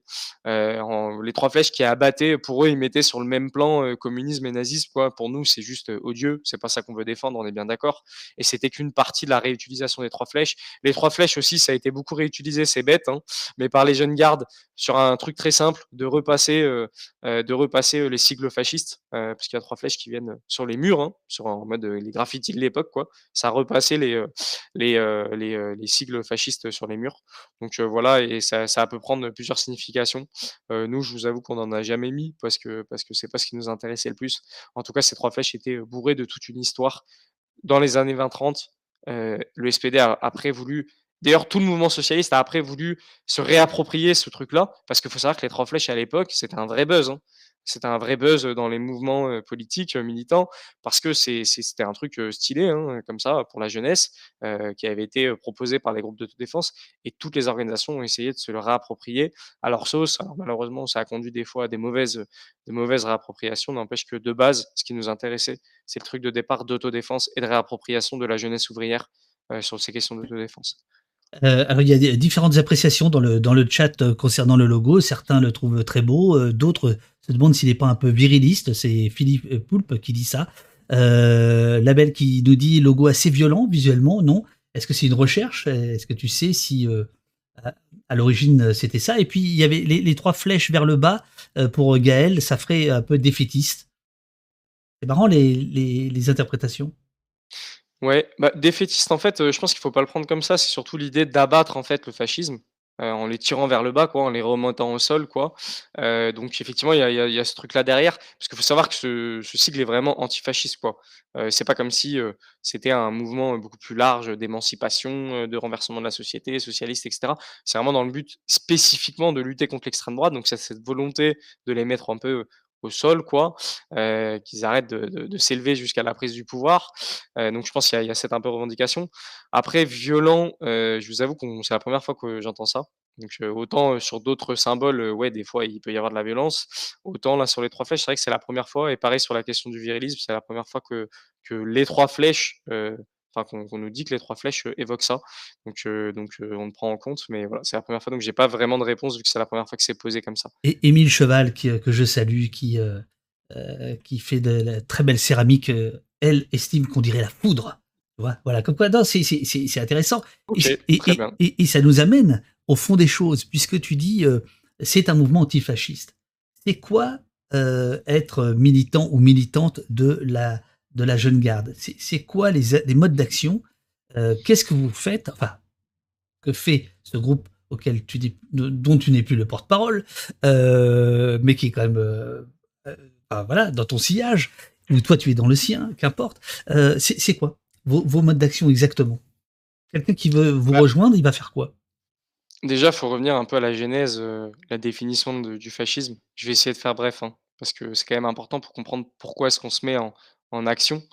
Heu, pour nous, le fascisme, c'est, heu, ce, c'est cet État, qui à un moment donné, devient, complètement autoritaire, et qui a un retour aussi avec les masses. C'est-à-dire que, ce système économique, profondément inégalitaire qu'est le capitalisme, violent, bourgeois et cetera, heu, aujourd'hui, il se contente d'un État il peut se contenter d'un État, libéral comme, on est dans lequel on est aujourd'hui, mais à un moment donné, en temps de crise économique, en temps de crise d'hégémonie du capitalisme, où il y a trop de gens qui remettent en question ces institutions, on le voit bien là avec une abstention énorme et cetera. À un moment donné, pour cette bourgeoisie, l'extrême droite peut devenir une possibilité. Pardon. Peut devenir une possibilité parce que ça leur permet tout simplement de continuer à protéger leurs intérêts économiques dans un système plus violent, plus raciste, plus hardcore pour les masses populaires, heu, mais heu, mais voilà, avec des gens qui maintiennent ces intérêts économiques en place. Heu, par contre, il faut bien prendre en compte que le fascisme, c'est quand même un état très particulier, du fonctionnement capitalisme. C'est une situation où, il y a un changement des élites, en tout cas politiques.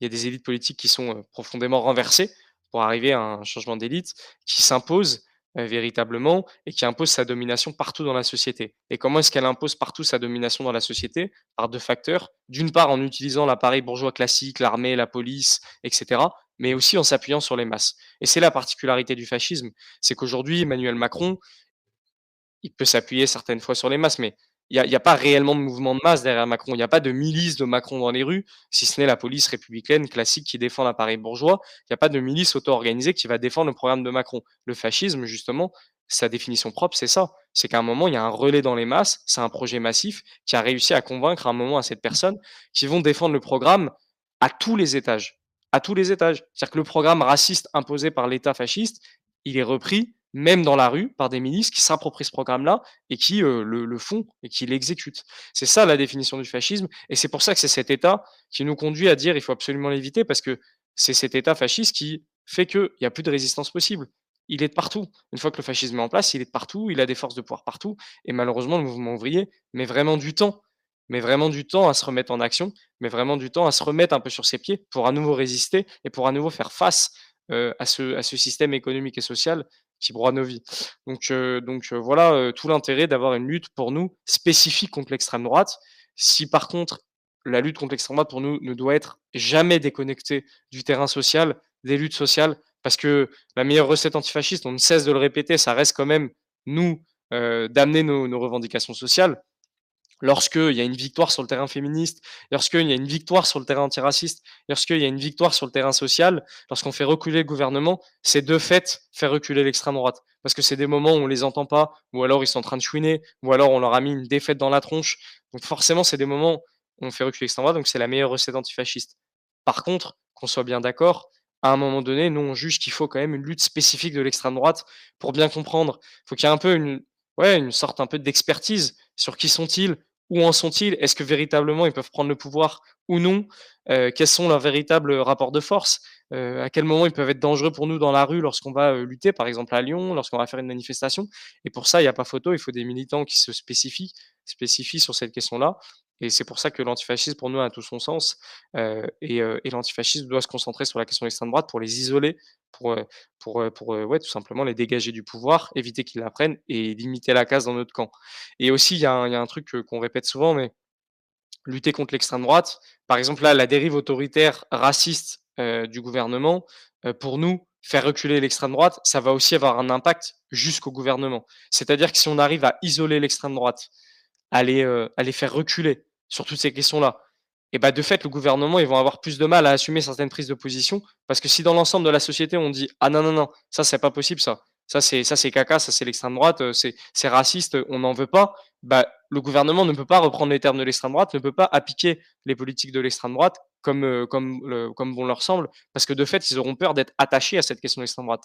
On prend souvent l'exemple, heu, du Front national, le Front national de Jean-Marie Le Pen qui a été, mis à l'écart, qui été isolé politiquement dans l'ensemble de la société. Heu, vous savez, heu, les gens de droite, bourgeois, ils ont jamais été, heu, plus racistes, à l'époque, qu'aujourd'hui, hein. En fait, c'était les mêmes gens, c'était les gens qui avaient les mêmes idées dans leur tête. C'est juste qu'avant, ils pouvaient pas l'exprimer. Ils pouvaient pas exprimer toutes ces conneries, ils pouvaient pas les les appliquer pour la simple et bonne raison, c'est que nous, on avait réussi, notre camp social, à isoler totalement l'extrême droite, de pouvoir s'exprimer comme si de rien n'était, de pouvoir, nous faire passer toutes leurs conneries et du coup, de fait, l'ensemble du champ politique et médiatique était coincé et ne pouvait pas reprendre les mêmes thématiques. Sinon, il y avait la peur terrible pour ces gens-là d'être assimilés à l'extrême droite et du coup, de fait, d'être eux, à leur tour, isolés. Donc de fait, ils pouvaient pas appliquer cette politique ni la revendiquer. Et là, ce qui se passe, c'est qu'on voit bien qu'il y a des verrous qui sautent, c'est que la droite se sent décomplexée parce que l'extrême droite a cassé des portes. L'extrême droite a cassé des portes avec des groupes comme Génération Identitaire, avec aussi évidemment un soutien de la bourgeoisie comme avec des milliardaires comme Bolloré. Je sais que David Dufresne était, heu, notamment dans dans dans le groupe, heu, Stoppons Bolloré, je crois, si je me trompe pas? Pas loin. OK, pas loin. Bon, en tout cas, voilà, je pense qu'on a toutes et tous conscience que Bolloré, c'est quand même un peu l'horreur, quoi. Un milliardaire qui a pillé l'Afrique, qui s'est construit, heu, qui a construit son empire médiatique comme ça et qui aujourd'hui vient nous expliquer qu'il y a le grand remplacement sur toutes les chaînes et qu'il faut se défendre face à l'invasion, heu, migratoire. Heu, donc donc donc voilà, nous, nous, l'antifascisme pour nous, c'est toute cette question-là, ça va être de réussir à isoler à nouveau l'extrême droite dans avec dans la tête l'idée de défendre notre camp social et que notre camp social puisse se développer tranquillement et puisse, continuer à lutter comme il se doit. Co comment tu fais quand, l'extrême droite elle-même, refuse de s'appeler extrême droite? N'a plus cette fierté-là, pourrait-on dire? Heu, je pense évidemment là à Le Pen Marine, heu, même à Zemmour, heu, qui qui qui veulent nous expliquer, tort évidemment, ils ne sont pas d'extrême droite. Mais est-ce que ça ne pose pas quand même une difficulté pour vous? C'est-à-dire, le fait que l'extrême droitisation soit tellement diffuse, est-ce que ça vous pose pas un problème tactique? Bah, en fait, je pense que l'extrême droite ne s'est jamais assumée extrême droite. C'est un peu le propre de l'extrême droite, c'est que bon déjà c'est c'est pas des gens très honnêtes, heu, c'est pas ce qui les caractérise le plus et c'est des gens qui ont toujours surfé, sur de l'ambiguïté pour pouvoir accéder au pouvoir. Notamment parce que encore une fois, le but du fascisme et le but de l'extrême droite, c'est quand même de réussir à séduire les masses. Ils en ont conscience. Le but, c'est, de réussir à séduire les masses pour avoir un un système, le plus, heu, le plus totalitaire possible, le plus autoritaire possible. Il faut un relais dans les masses et donc il faut avoir le soutien des masses et pour avoir le soutien des masses, typiquement Marine Le Pen est obligée de nous faire croire, par exemple, qu'elle serait devenue sociale. Elle est obligée de nous parler un peu des retraites, elle est obligée un peu de nous parler, du prix de l'inflation. Elles se sont obligées. Bon, on le voit bien, hein, quand il y a des candidats du FN, qui essaient de s'expliquer sur cette question, quand ils ont pas révisé leurs fiches, heu, ça devient tout de suite chaotique. N'empêche qu'il y a cette volonté de séduire les masses. Non pas parce qu'ils en ont la conviction, on le voit bien quand il y a réellement des mouvements sociaux, lorsqu'il y a réellement des luttes qui sont en cours, des grèves et cetera, c'est les premiers à nous traiter de bloqueurs, heu, de, heu, preneurs d'otages, heu, de gens violents, donc de, gens: «Mais non, mais eux, ils ils sont pas pour le social, regardez, ils sont violents». Enfin bon, sans cesse, ils essayent de décrédibiliser dès qu'il y a des mouvements sociaux qui prennent de la masse parce que leur véritable camp, ça reste la bourgeoisie. Et puis, à l'époque, faut pas oublier, par exemple, les nazis, quand même, dans leur nom de parti, il y avait, le National Parti Socialiste, quoi. Il y avait le terme socialiste parce qu'à l'époque, ce qui séduisait quand même dans la classe ouvrière, c'était ces questions-là. Ils avaient bien conscience que pour avoir un relais à un moment donné dans les masses, il fallait absolument qu'ils tentent de se faire passer pour des gens sociaux, pour des gens qui ont un programme, heu, social, heu et donc ils ont même utilisé le terme socialiste. Pourtant, Dieu sait qu'ils détestent les socialistes et ça a été, parmi les premiers qu'ils ont envoyés dans les camps, de concentration avec les communistes, avec, avec d'autres, sans parler évidemment, des juifs, des tziganes.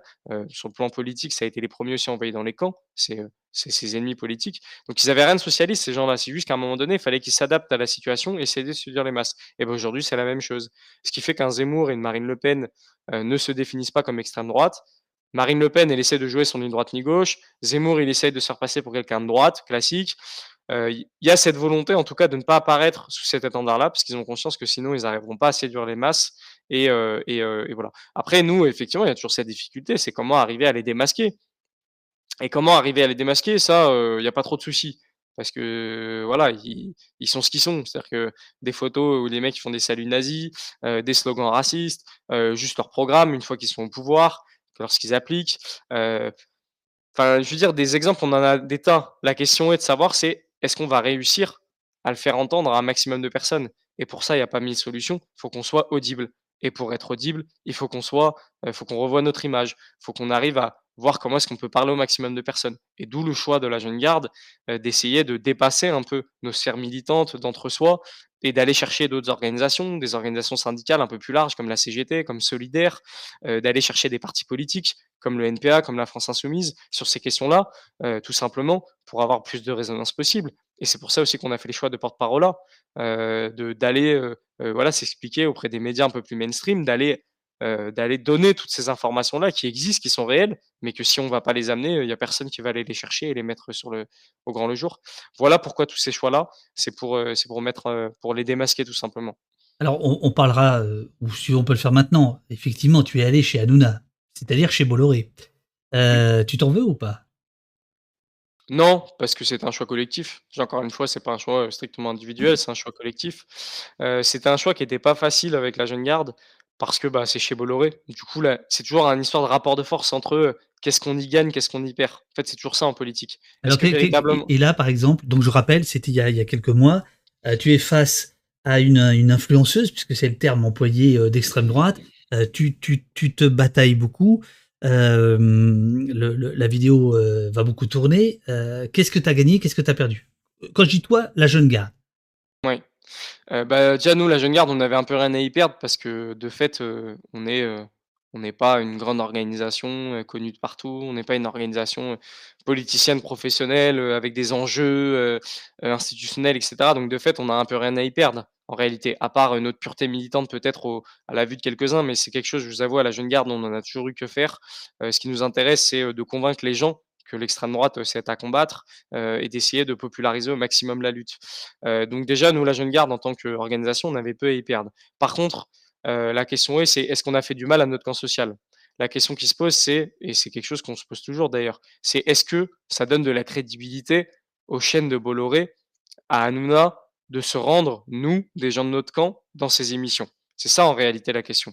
C'est est-ce que ça leur donne plus de force que nous on en prend?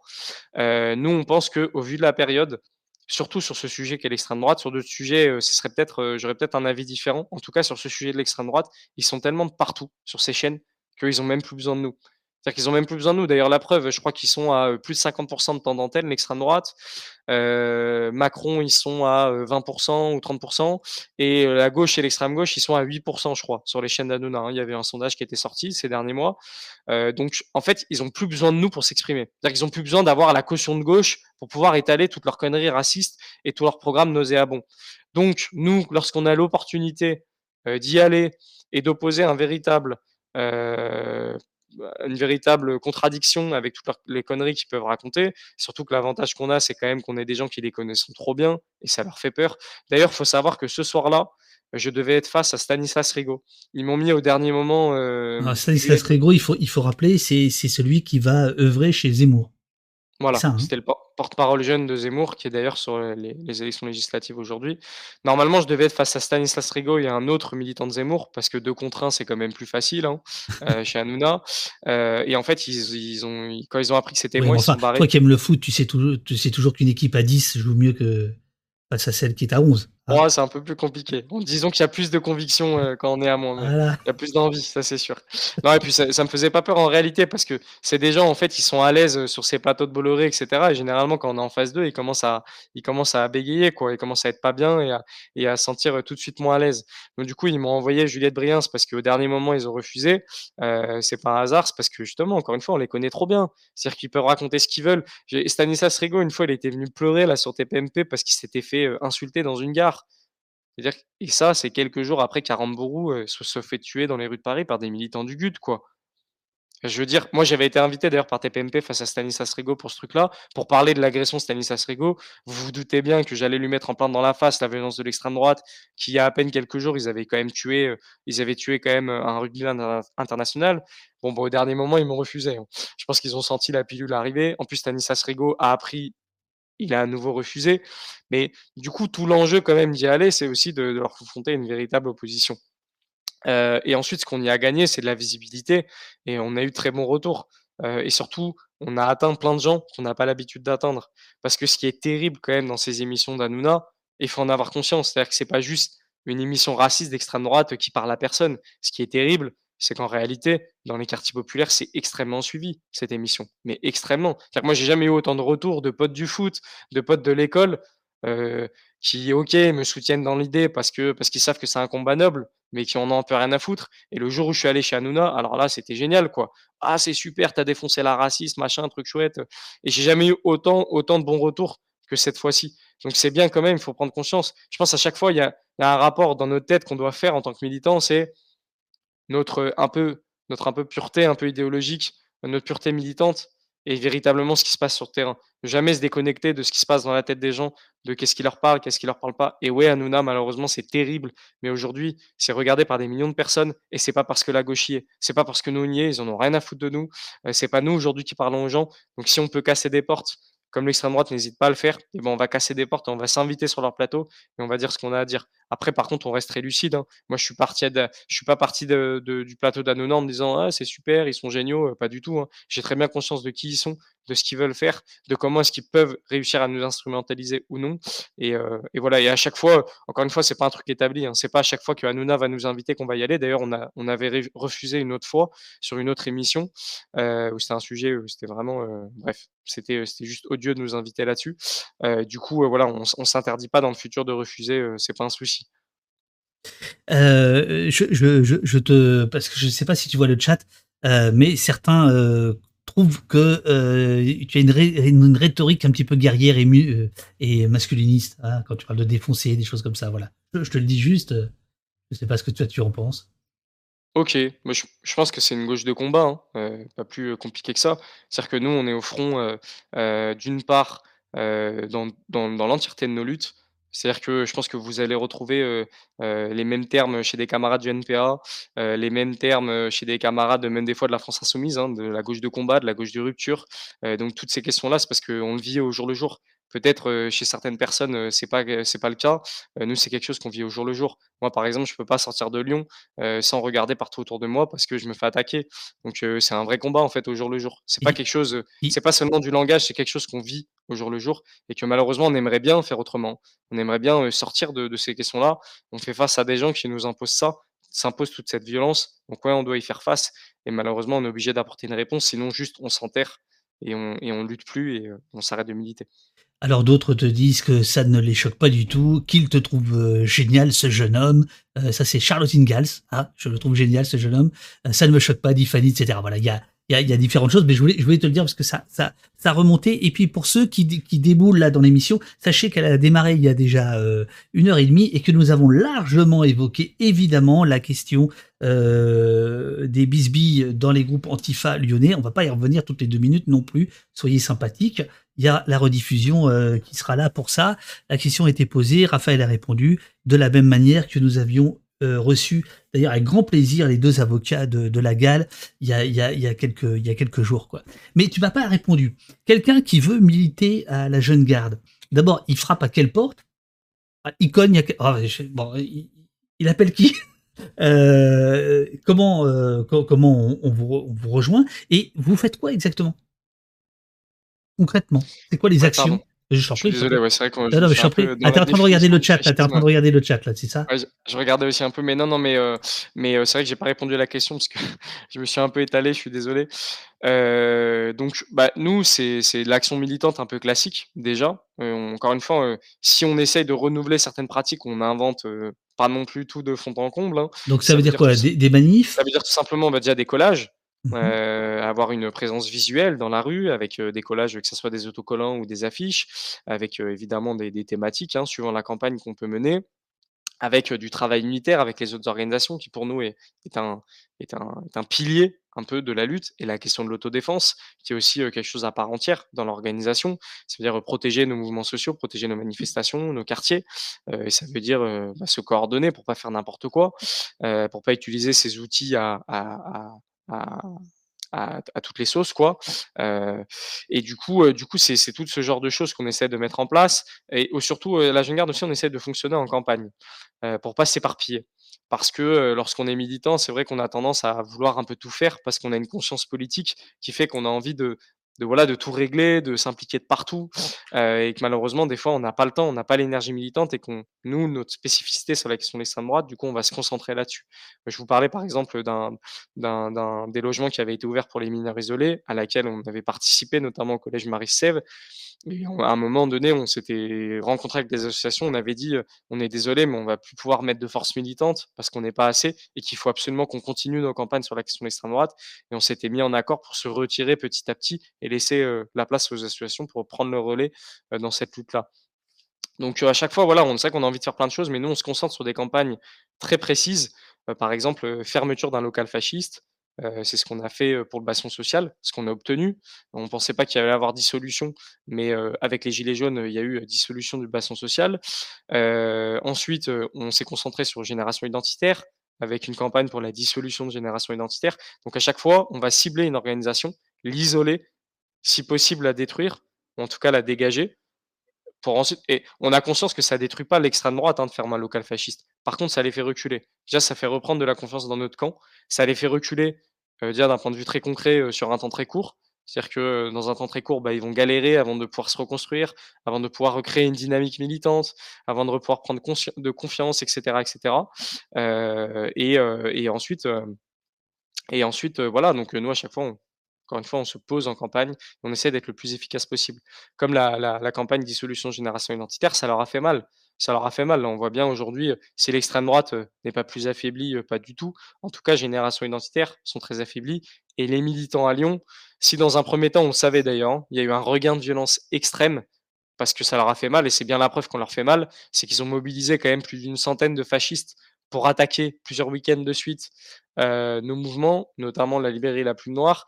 C'est que cette dissolution leur a fait très mal, on le voit bien aujourd'hui. Aujourd'hui, ils ont du mal, je sais pas, ils ont, toute leur stratégie, c'était la question des médias et des réseaux sociaux. Aujourd'hui, on n'entend plus parler de ces gens-là, heu, en tout cas de des membres de Génération Identitaire. Les locaux de Génération Identitaire, je sais pas, il y a quelques centaines de personnes qui les suivent sur les réseaux sociaux, alors qu'avant, il y avait des milliers et des milliers de personnes. Heu, ils ont du mal à se relancer dans les activités militantes, à proposer des choses. Clairement, ils ont du mal. Ça leur a fait mal cette dissolution. C'est quelque chose qu'on prend bien en compte, qu'on garde bien dans notre tête et on sait très bien ce que c'est que que mettre des bâtons dans les roues à l'extrême droite et ça fonctionne.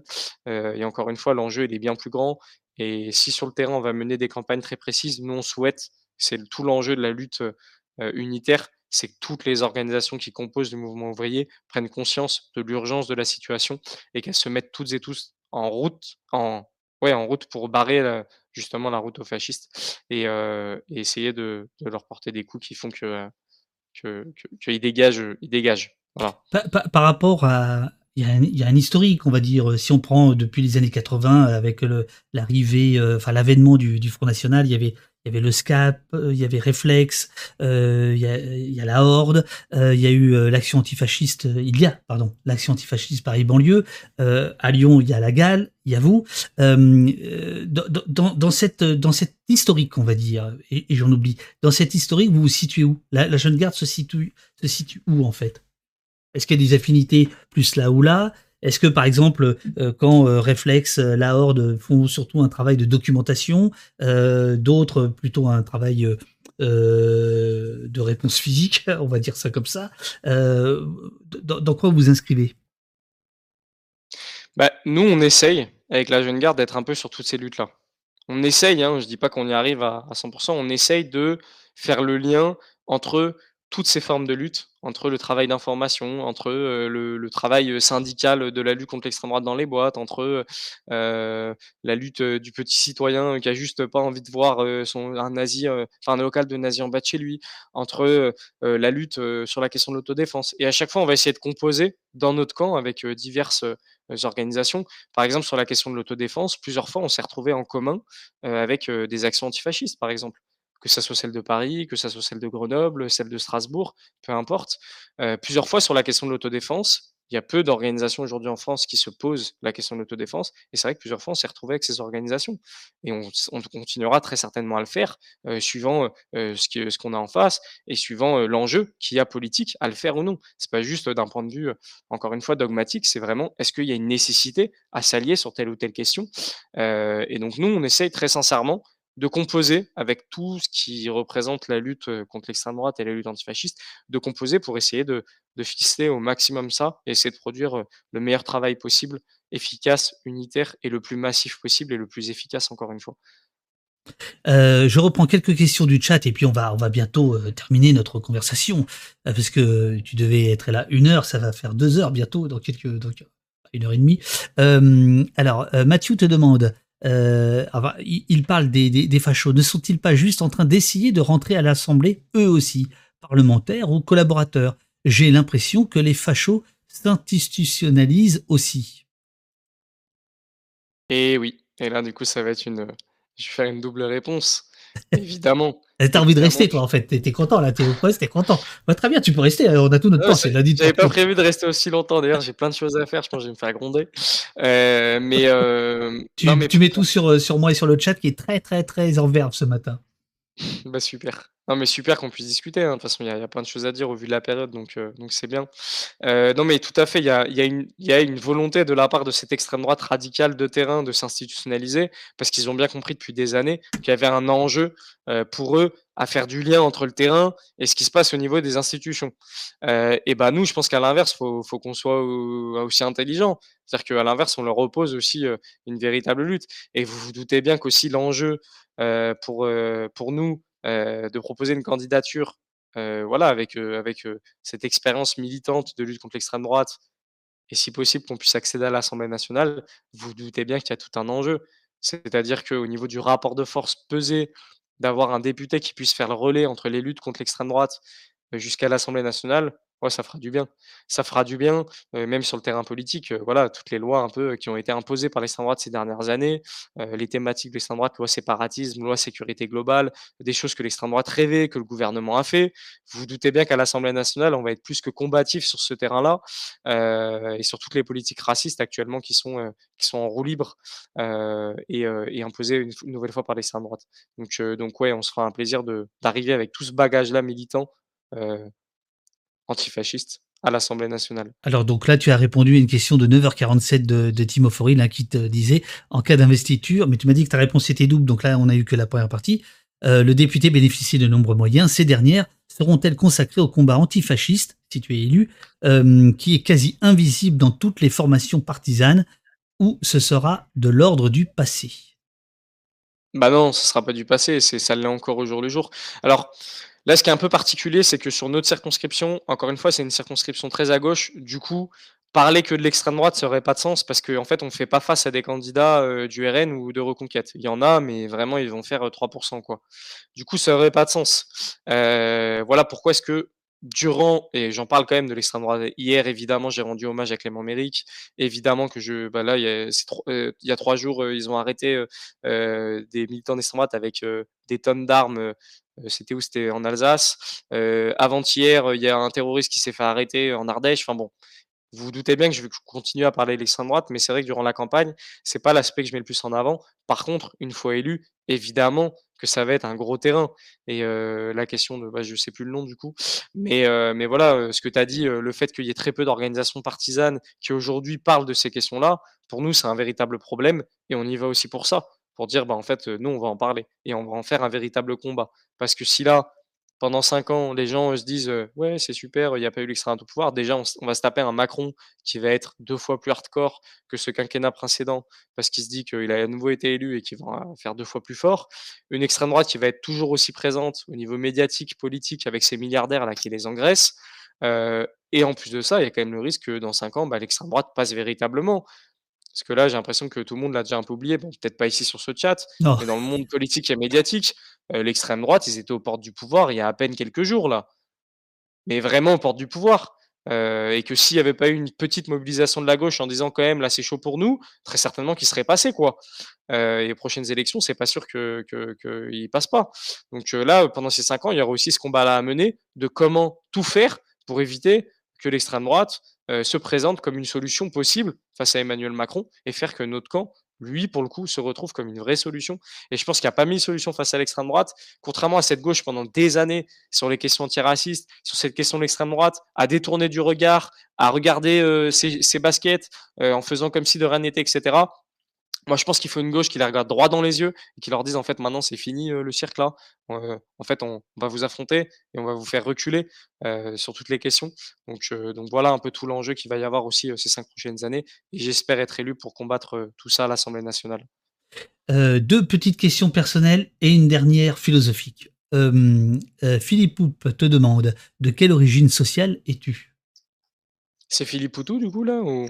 Ah non, heu, non, Philippe Poutou, il vient dans le chat parfois, il vient dans l'émission, mais heu, non, non, non, non, heu, Philo, non attends, c'est Philo Poulpe, Poulpe, comme un poulpe. Ça alors c'est une Ah, très bonne mais il est question. il il est possible que le commissaire politique, Poutou, écoute, hein, ça c'est possible, ça j'en sais rien moi. Je déconne, Ouais, je je suis pas au courant, il m'a pas dit qu'il écouterait en tout cas. je déconne, je déconne. Il y aura il y Hem aura un débrief, j'espère, dans votre assemblée générale? Il y aura un débrief et puis en plus mais il vient il vient mercredi à Lyon pour le meeting, c'est Philippe Poutou. c'est ce que tu nous as dit, ouais, voilà. on on pourra discuter peut-être un peu de tout ça. Heu, du coup, la question elle est intéressante. On me la pose rarement d'ailleurs, de quelle origine, sociale je viens? Je sais plus si Usul il l'avait fait dans le live. Du coup, moi je viens enfin, moi je travaille, hein, heu, donc je suis payé au SMIC, hein, je suis assistant d'éducation.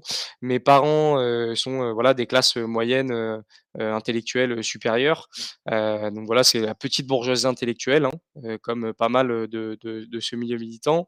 Et on on en parlait un peu hier, mais il y a quelque chose qui m'a beaucoup politisé au niveau, sur les questions sociales, notamment sur la circonscription. Moi, j'ai grandi dans le 9e arrondissement et j'ai grandi dans un quartier, bon voilà, plutôt, prof, il y avait quelques logements sociaux et cetera, mais plutôt voilà, classe moyenne intellectuelle, heu, supérieure et cetera. Heu et en fait, on était coincés entre ce qu'on appelle les monts d'or. Du coup, les monts d'or, c'est vraiment la haute bourgeoisie. Heu, il y a, je crois que c'est la commune juste au-dessus, c'est la 3e commune de France la plus riche, en termes d'imposition sur la fortune et cetera et cetera. Heu, donc Saint-Didier aux Monts d'Or et juste en dessous, il y a, des, logements sociaux. Il y a notamment la cité Édouard Herriot, il y a aussi la Duchère qui est juste à côté.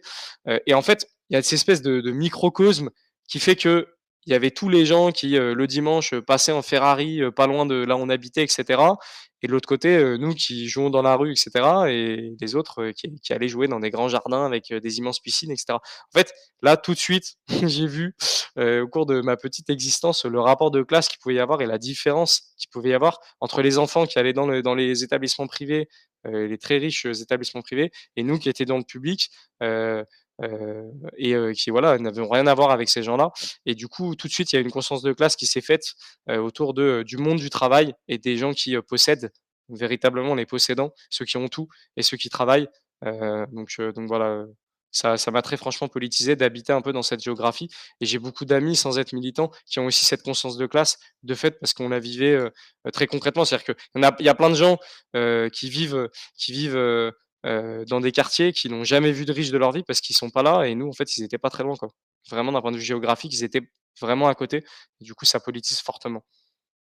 Alors, c'est traduit, hein, par le chat. Classe moyenne intello, supérieur pour moi, c'est ça que je comprends. Voilà. Fils de prof. Ah, mes parents sont pas profs, je vais pas donner exactement leur métier parce que, heu, Parce que parce que pour pour des raisons de sécurité, voilà, il y a l'extrême droite quand même qui nous menace, heu, très quotidiennement. Heu, donc donc voilà, notamment des des et tu sais, en proches. fait, c'est quelque chose qui m'a qui qui m'impressionne là, ce ce matin parce que je vois bien, et c'est absolument légitime, je vois bien que tu es pas tout à fait libre de ta parole, qui qui pour des raisons de sécurité, je veux dire, hein, ça veut dire vraiment que, heu, ce qui t'est arrivé, je crois que c'était en septembre 2021, où tu as été tabassé par, heu, des le groupuscule, par des membres du groupuscule des des zouaves Paris. Quelque chose que tu vis avec ça? Bah alors, tabasser, heu, faut pas exagérer non plus, hein. J'ai bon? j'ai pris un j'ai pris un coup de canne dans l'arcade. Par contre, effectivement, ils sont venus, heu, ils sont venus, ils étaient, heu, 7 ou 8 à m'attendre à la gare, à Un essayer de me un un coup coincer. d un coup de canne, c'est-à-dire c'est c'est c'est quoi? C'est le C'était 19e un coup siècle? de canne en fer, je sais je sais pas je sais pas ce qu'il avait dans la main, mais ouais, une sorte de canne qu'il avait je sais pas, c'était pas un bout de bois, c'était, ouais, une sorte de canne. J'ai pas d'accord. et par derrière, en fait, lorsqu'ils sont enfin partis, puisqu'ils sont venus, heu, dans un 1er temps, heu, vouloir me filmer et m'humilier, bon, j'ai Ah essayé de rester le le plus droit possible. Ils ont finir par partir parce qu'en fait, moi, je les ai j'ai dit: «Ouais, alors, alors les fachos, alors les nazis?» les gens commencent à regarder un peu en mode: «Ouh là, heu, qu'est-ce qui se passe là-bas?»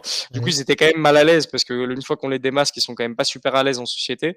Du coup, ils se sont barrés et il y en a, heu, 3 que j'avais pas vus qui étaient restés dans la gare et en fait, j'étais au téléphone en appelant les collègues en mode, heu: «Maniez-vous là, ils sont 8, heu, en fait, tout seul là, je vais pas pouvoir faire grand chose» et et en fait, il arrivé par derrière, boum, il me met un coup de canne. Heu, donc là, je me retrouve face à 3, je suis un peu en garde, heu, j'essaie d'alerter une nouvelle fois le fait c'est des nazis et là, ils reculent à nouveau. Ils ressortent de la gare, sur un truc de se dire: «Bon, bah, on est démasqués, heu, faut qu'on se barre parce qu'il y a des gens qui aiment pas trop les nazis quand même». Donc voilà ce qui s'est passé. Après, il faut bien avoir conscience que là, j'en ai parlé publiquement parce qu'à ce moment-là, j'étais porte-parole, parce que, de toute façon, ils allaient rendre publique la vidéo, où ils tentaient de m'humilier. Du coup, le but, c'était aussi de de de De faire parler. désamorcer? Mmh mh. Après, très sincèrement, je vous le dis, on parle pas de toutes les agressions qu'il y a y hein. Heu, moi, très souvent, je me suis retrouvé face à des militants d'extrême droite qui, dès qu'ils me voient, ils sortent un couteau. Mais je suis pas le seul, hein. Maintenant, il l'applique à tous les membres de la jeune garde. Avant, c'était seulement à quelques personnes de la jeune garde. Maintenant, c'est à tous les membres de la jeune garde. Euh, il y avait pas que membres de la jeune garde d'ailleurs, malheureusement. Euh, en en tout cas, voilà, il y a vraiment ce truc de il y a une violence extrême, quoi. Il y a une violence extrême de la part de l'extrême droite. On dit pas tout parce qu'on n'a pas envie d'effrayer les gens. On est quand même sur un truc de se dire déjà que l'antifascisme, ça fait peur parce qu'on fait face à un peu à des fous dangereux. On essaye de rassurer en disant, en fait, il est possible de lutter contre l'extrême droite. Donc c'est vrai qu'on dit pas tout volontairement, heu, mais heu, mais c'est vrai qu'on fait face à une violence extrême. C'est une réalité, hein, et pas qu'à Lyon, hein, heu, partout en France. Lorsqu'on lutte contre l'extrême droite, oui, c'est vrai, on fait face à une violence extrême et plus on s'expose, plus on est visé, plus on peut faire face à à des véritables, véritables violences. Et donc, dernière question, et puis après, je pense que le, le chat te saluera. Euh, As-tu déjà retourné, entre guillemets, un facho? Est-ce que tu as défascisé un facho? C'est une bonne question. Non, mais ici, ici, ici, ici, ici, on n'est pas chez les cons, cher ami. hein. Les, les questions sont bonnes. Heu, non, c'est bien, c'est bien. Heu, alors, ce serait hyper difficile parce qu'on a quand même pour habitude de pas discuter avec l'extrême droite. Du coup, c'est vrai qu'on fait pas de suivi psychologique de savoir, heu, si oui ou non, ça y est, il a arrêté. Par contre ce dont on est certain, c'est grâce à notre lutte, pas que nous, la Jeune Garde, encore une fois, heu, les diverses organisations et variées qui luttent contre l'extrême droite, on arrive à faire que des militants d'extrême droite, en tout cas, arrêtent de militer. Arrêtent de, heu, faire des ratonnades, arrêtent arrêtent de proposer toutes leurs horreurs, heu, arrêtent toute leur violence et cetera. Donc ça, c'est une réalité. Après, est-ce que, de fond en comble, ils ont changé radicalement de position? Je sais pas. Heu, donc on évite de discuter avec l'extrême droite. Par contre, plusieurs fois, ça m'est arrivé de discuter et là, c'est un peu différent des militants d'extrême droite, de gens qui ont, plein de préceptes, un peu d'extrême droite, à cause des médias, à cause de tout ça. Sur des marchés, par exemple, lorsqu'on a fait campagne pendant la présidentielle, contre, l'extrême droite, heu, j'ai beaucoup discuté avec des gens, heu, qui voilà, disaient, heu, très ouvertement: «Je vais voter Le Pen». Et il y en a y en a pas mal. Ou Zemmour, bah et typiquement, ouais, là, je pense que, à force de discussion, on a réussi à remettre, des choses en place, en leur faisant comprendre que c'était pas des alliés. C'était pas des alliés parce qu'il y en a plein, c'est des travailleurs qui se font berner, où du coup l'extrême droite leur explique que toi, travailleur blanc pauvre, ton ennemi, ça va être le musulman ou le sans-papier, quelqu'un encore plus pauvre de toi, plutôt que d'aller regarder les milliardaires là-haut. Et c'est vrai qu'avec un discours de classe, en réalité, et aussi antiraciste, leur rappeler ce que c'est le racisme, heu et un discours de classe, on arrive quand même à rattraper beaucoup de personnes et il y a tout un enjeu à aller discuter avec ces gens-là. Les militants, je vous avoue qu'on n'a plus trop espoir, hein. Quand la personne, se lève tous les matins en se disant: «Comment est-ce que je vais réussir à niquer le plus de bougnoules, heu, aujourd'hui?» waouh, c'est vraiment ça va être compliqué d'aller la chercher cette personne. Non, mais cette question, par exemple, euh, Pierre-Ange euh, la pose d'une autre manière. hein. Il, dit est-ce que, euh, est-ce que Raphaël a lu Notre joie de François Bégodeau? Euh, Et si oui, qu'est-ce qu'il en pense? Donc, Bégodeau, je crois d'ailleurs, c'est à Lyon. euh, il rencontre un fan euh, et il se rend compte que le fan, c'est un facho. Et euh, il, euh, il, va, il va essayer justement de discuter avec lui, d'essayer de comprendre les points de, de, de, de convergence euh, involontaire et de divergence volontaire, on va dire. Euh, et il en fait un bouquin. Est-ce que tu l'as lu, ce livre? Est-ce que ça t'intéresse, ce genre de, de, de, de questionnement, ou pas du tout? Alors je viens de de regarder là dans Google, hein, pendant que Oh la vache Oh la Je connaissais vache pas. Ah, tu Je connais pas? Ah connaissais pas, bah voilà, ouais. non. Donc heu, donc je connaissais pas, donc je vais Ah, renseigner mais c'est un peu heu la vieille garde, hein, si, si, euh, enfin, je veux dire, par, rapport, par rapport à toi, la jeune garde. hein. Non, non, mais je connaissais pas du tout. Vraiment, je connaissais Et pas. je, je crois que la rencontre, euh, je crois que la rencontre, euh, justement, a, lieu à Lyon, me semble-t-il. Voilà. Dans une librairie. Voilà, Il y a un mec qui vient le voir et qui dit J'ai adoré euh, ton bouquin d'avant, où, où euh, Bégodeau tacle la gauche, euh, et il se rend compte que. Voilà. Et donc, il, il, il, il en tire cette, cet ouvrage. Voilà. OK. Bah, écoute, heu, écoute, je je connaissais pas, donc je peux pas donner d'avis, heu, mais c'est très certainement intéressant, effectivement. J'ai- Je connaissais j'es- pas. J'espère que euh, les gens qui vont te gronder seront quand même sympathiques. Tu, tu mets tout sur moi. Tu dis C'est la faute de l'autre, là. je dirais c'est la faute de David. Voilà, voilà. Euh, c'était, c'était un plaisir, euh, Raphaël. Évidemment, on n'a pas pu tout dire, mais on en a quand même, euh, on a quand même pas mal parlé. Euh, merci, euh, merci beaucoup à toi. Je vais voir ce que le chat dit. Oui, voilà. Déter nous dit c'était à Lyon, à Saint-Jean, la, la, la, la rencontre. Voilà. Euh, alors, ah ben il y a des gens du chat de chez toi, je pense. T'inquiète pas pour le retard, te dit euh. Euh, Fanny, trop intéressant. Merci, merci. Euh, Zilf, merci pour cette interview. Pimi, merci, c'était un super entretien. Merci Raphaël Arnaud. Il n'est donc pas le fils d'eux. Euh, merci beaucoup pour ce que tu fais, nous dit Camille. Merci d'être venu du dire de neuf. Euh, il des questions d'une salle de boxe aussi. Trop court, dit Pim. Mais les amis, mais vous êtes dingues le mec, le mec, il sera peut-être député, il est en campagne là, il peut pas rester non plus plus de 4 heures. Euh, merci à toi d'être venu. J'attendais cette émission avec impatience, nous dit Clédemy. Espérons que tu passes, tu nous dis euh, euh, Pierre-Ange, merci Raphaël. Là, il y a, moins les critiques. Tout à l'heure, c'était plus, plus critique, mais bon, voilà. Force depuis la Belgique, mec te dit White. Euh, T'auras mon vote, camarade, te dit Archive V33. merci Raphaël, heureusement qu'il y a des gens comme toi. Voilà, voilà. Ah, merci beaucoup. Ah, et on te demande est-ce qu'il y aura un live du 8 C'est la modo de C'est une bonne question. Je vous avoue, encore une fois, on n'est pas des grands professionnels. Ouais, et puis Usul, il n'est pas capable. Euh. Usul, il a besoin de techniciens, etc. Il peut pas faire ça tout seul. Euh... Ah, je sais pas, je vais lui demander, par exemple, je sais pas, je sais pas du tout comment ça va se passer à ce niveau-là. On nous a, on nous a posé la question plusieurs fois. On va essayer de tout, tout faire, en, tout faire pour mettre en place, mais surtout, euh, l'important, c'est que vous veniez sur place vraiment, les Lyonnais, les Lyonnaises, même si vous n'êtes pas sur la circonscription, un maximum de monde, parce qu'il va y avoir du beau monde. Il va y avoir Usul, il va y avoir Philippe Poutou, il va y avoir des acteurs des luttes locales, il va y avoir évidemment euh, nous qui faisons la campagne, qui allons intervenir pour expliquer la démarche. Et c'est important il y aura vraiment du monde. En plus, le même soir, ce qui est intéressant, c'est qu'il y a quand même euh, une réunion publique de la Ferrière. Du coup, le candidat investit officiellement NUP. Euh, je crois que sa, première réunion publique, ils étaient 20. Du coup, c'est vrai que ça la fout un peu mal s'ils sont à nouveau 20 et que nous, on arrive à être des centaines, voire peut-être un peu plus.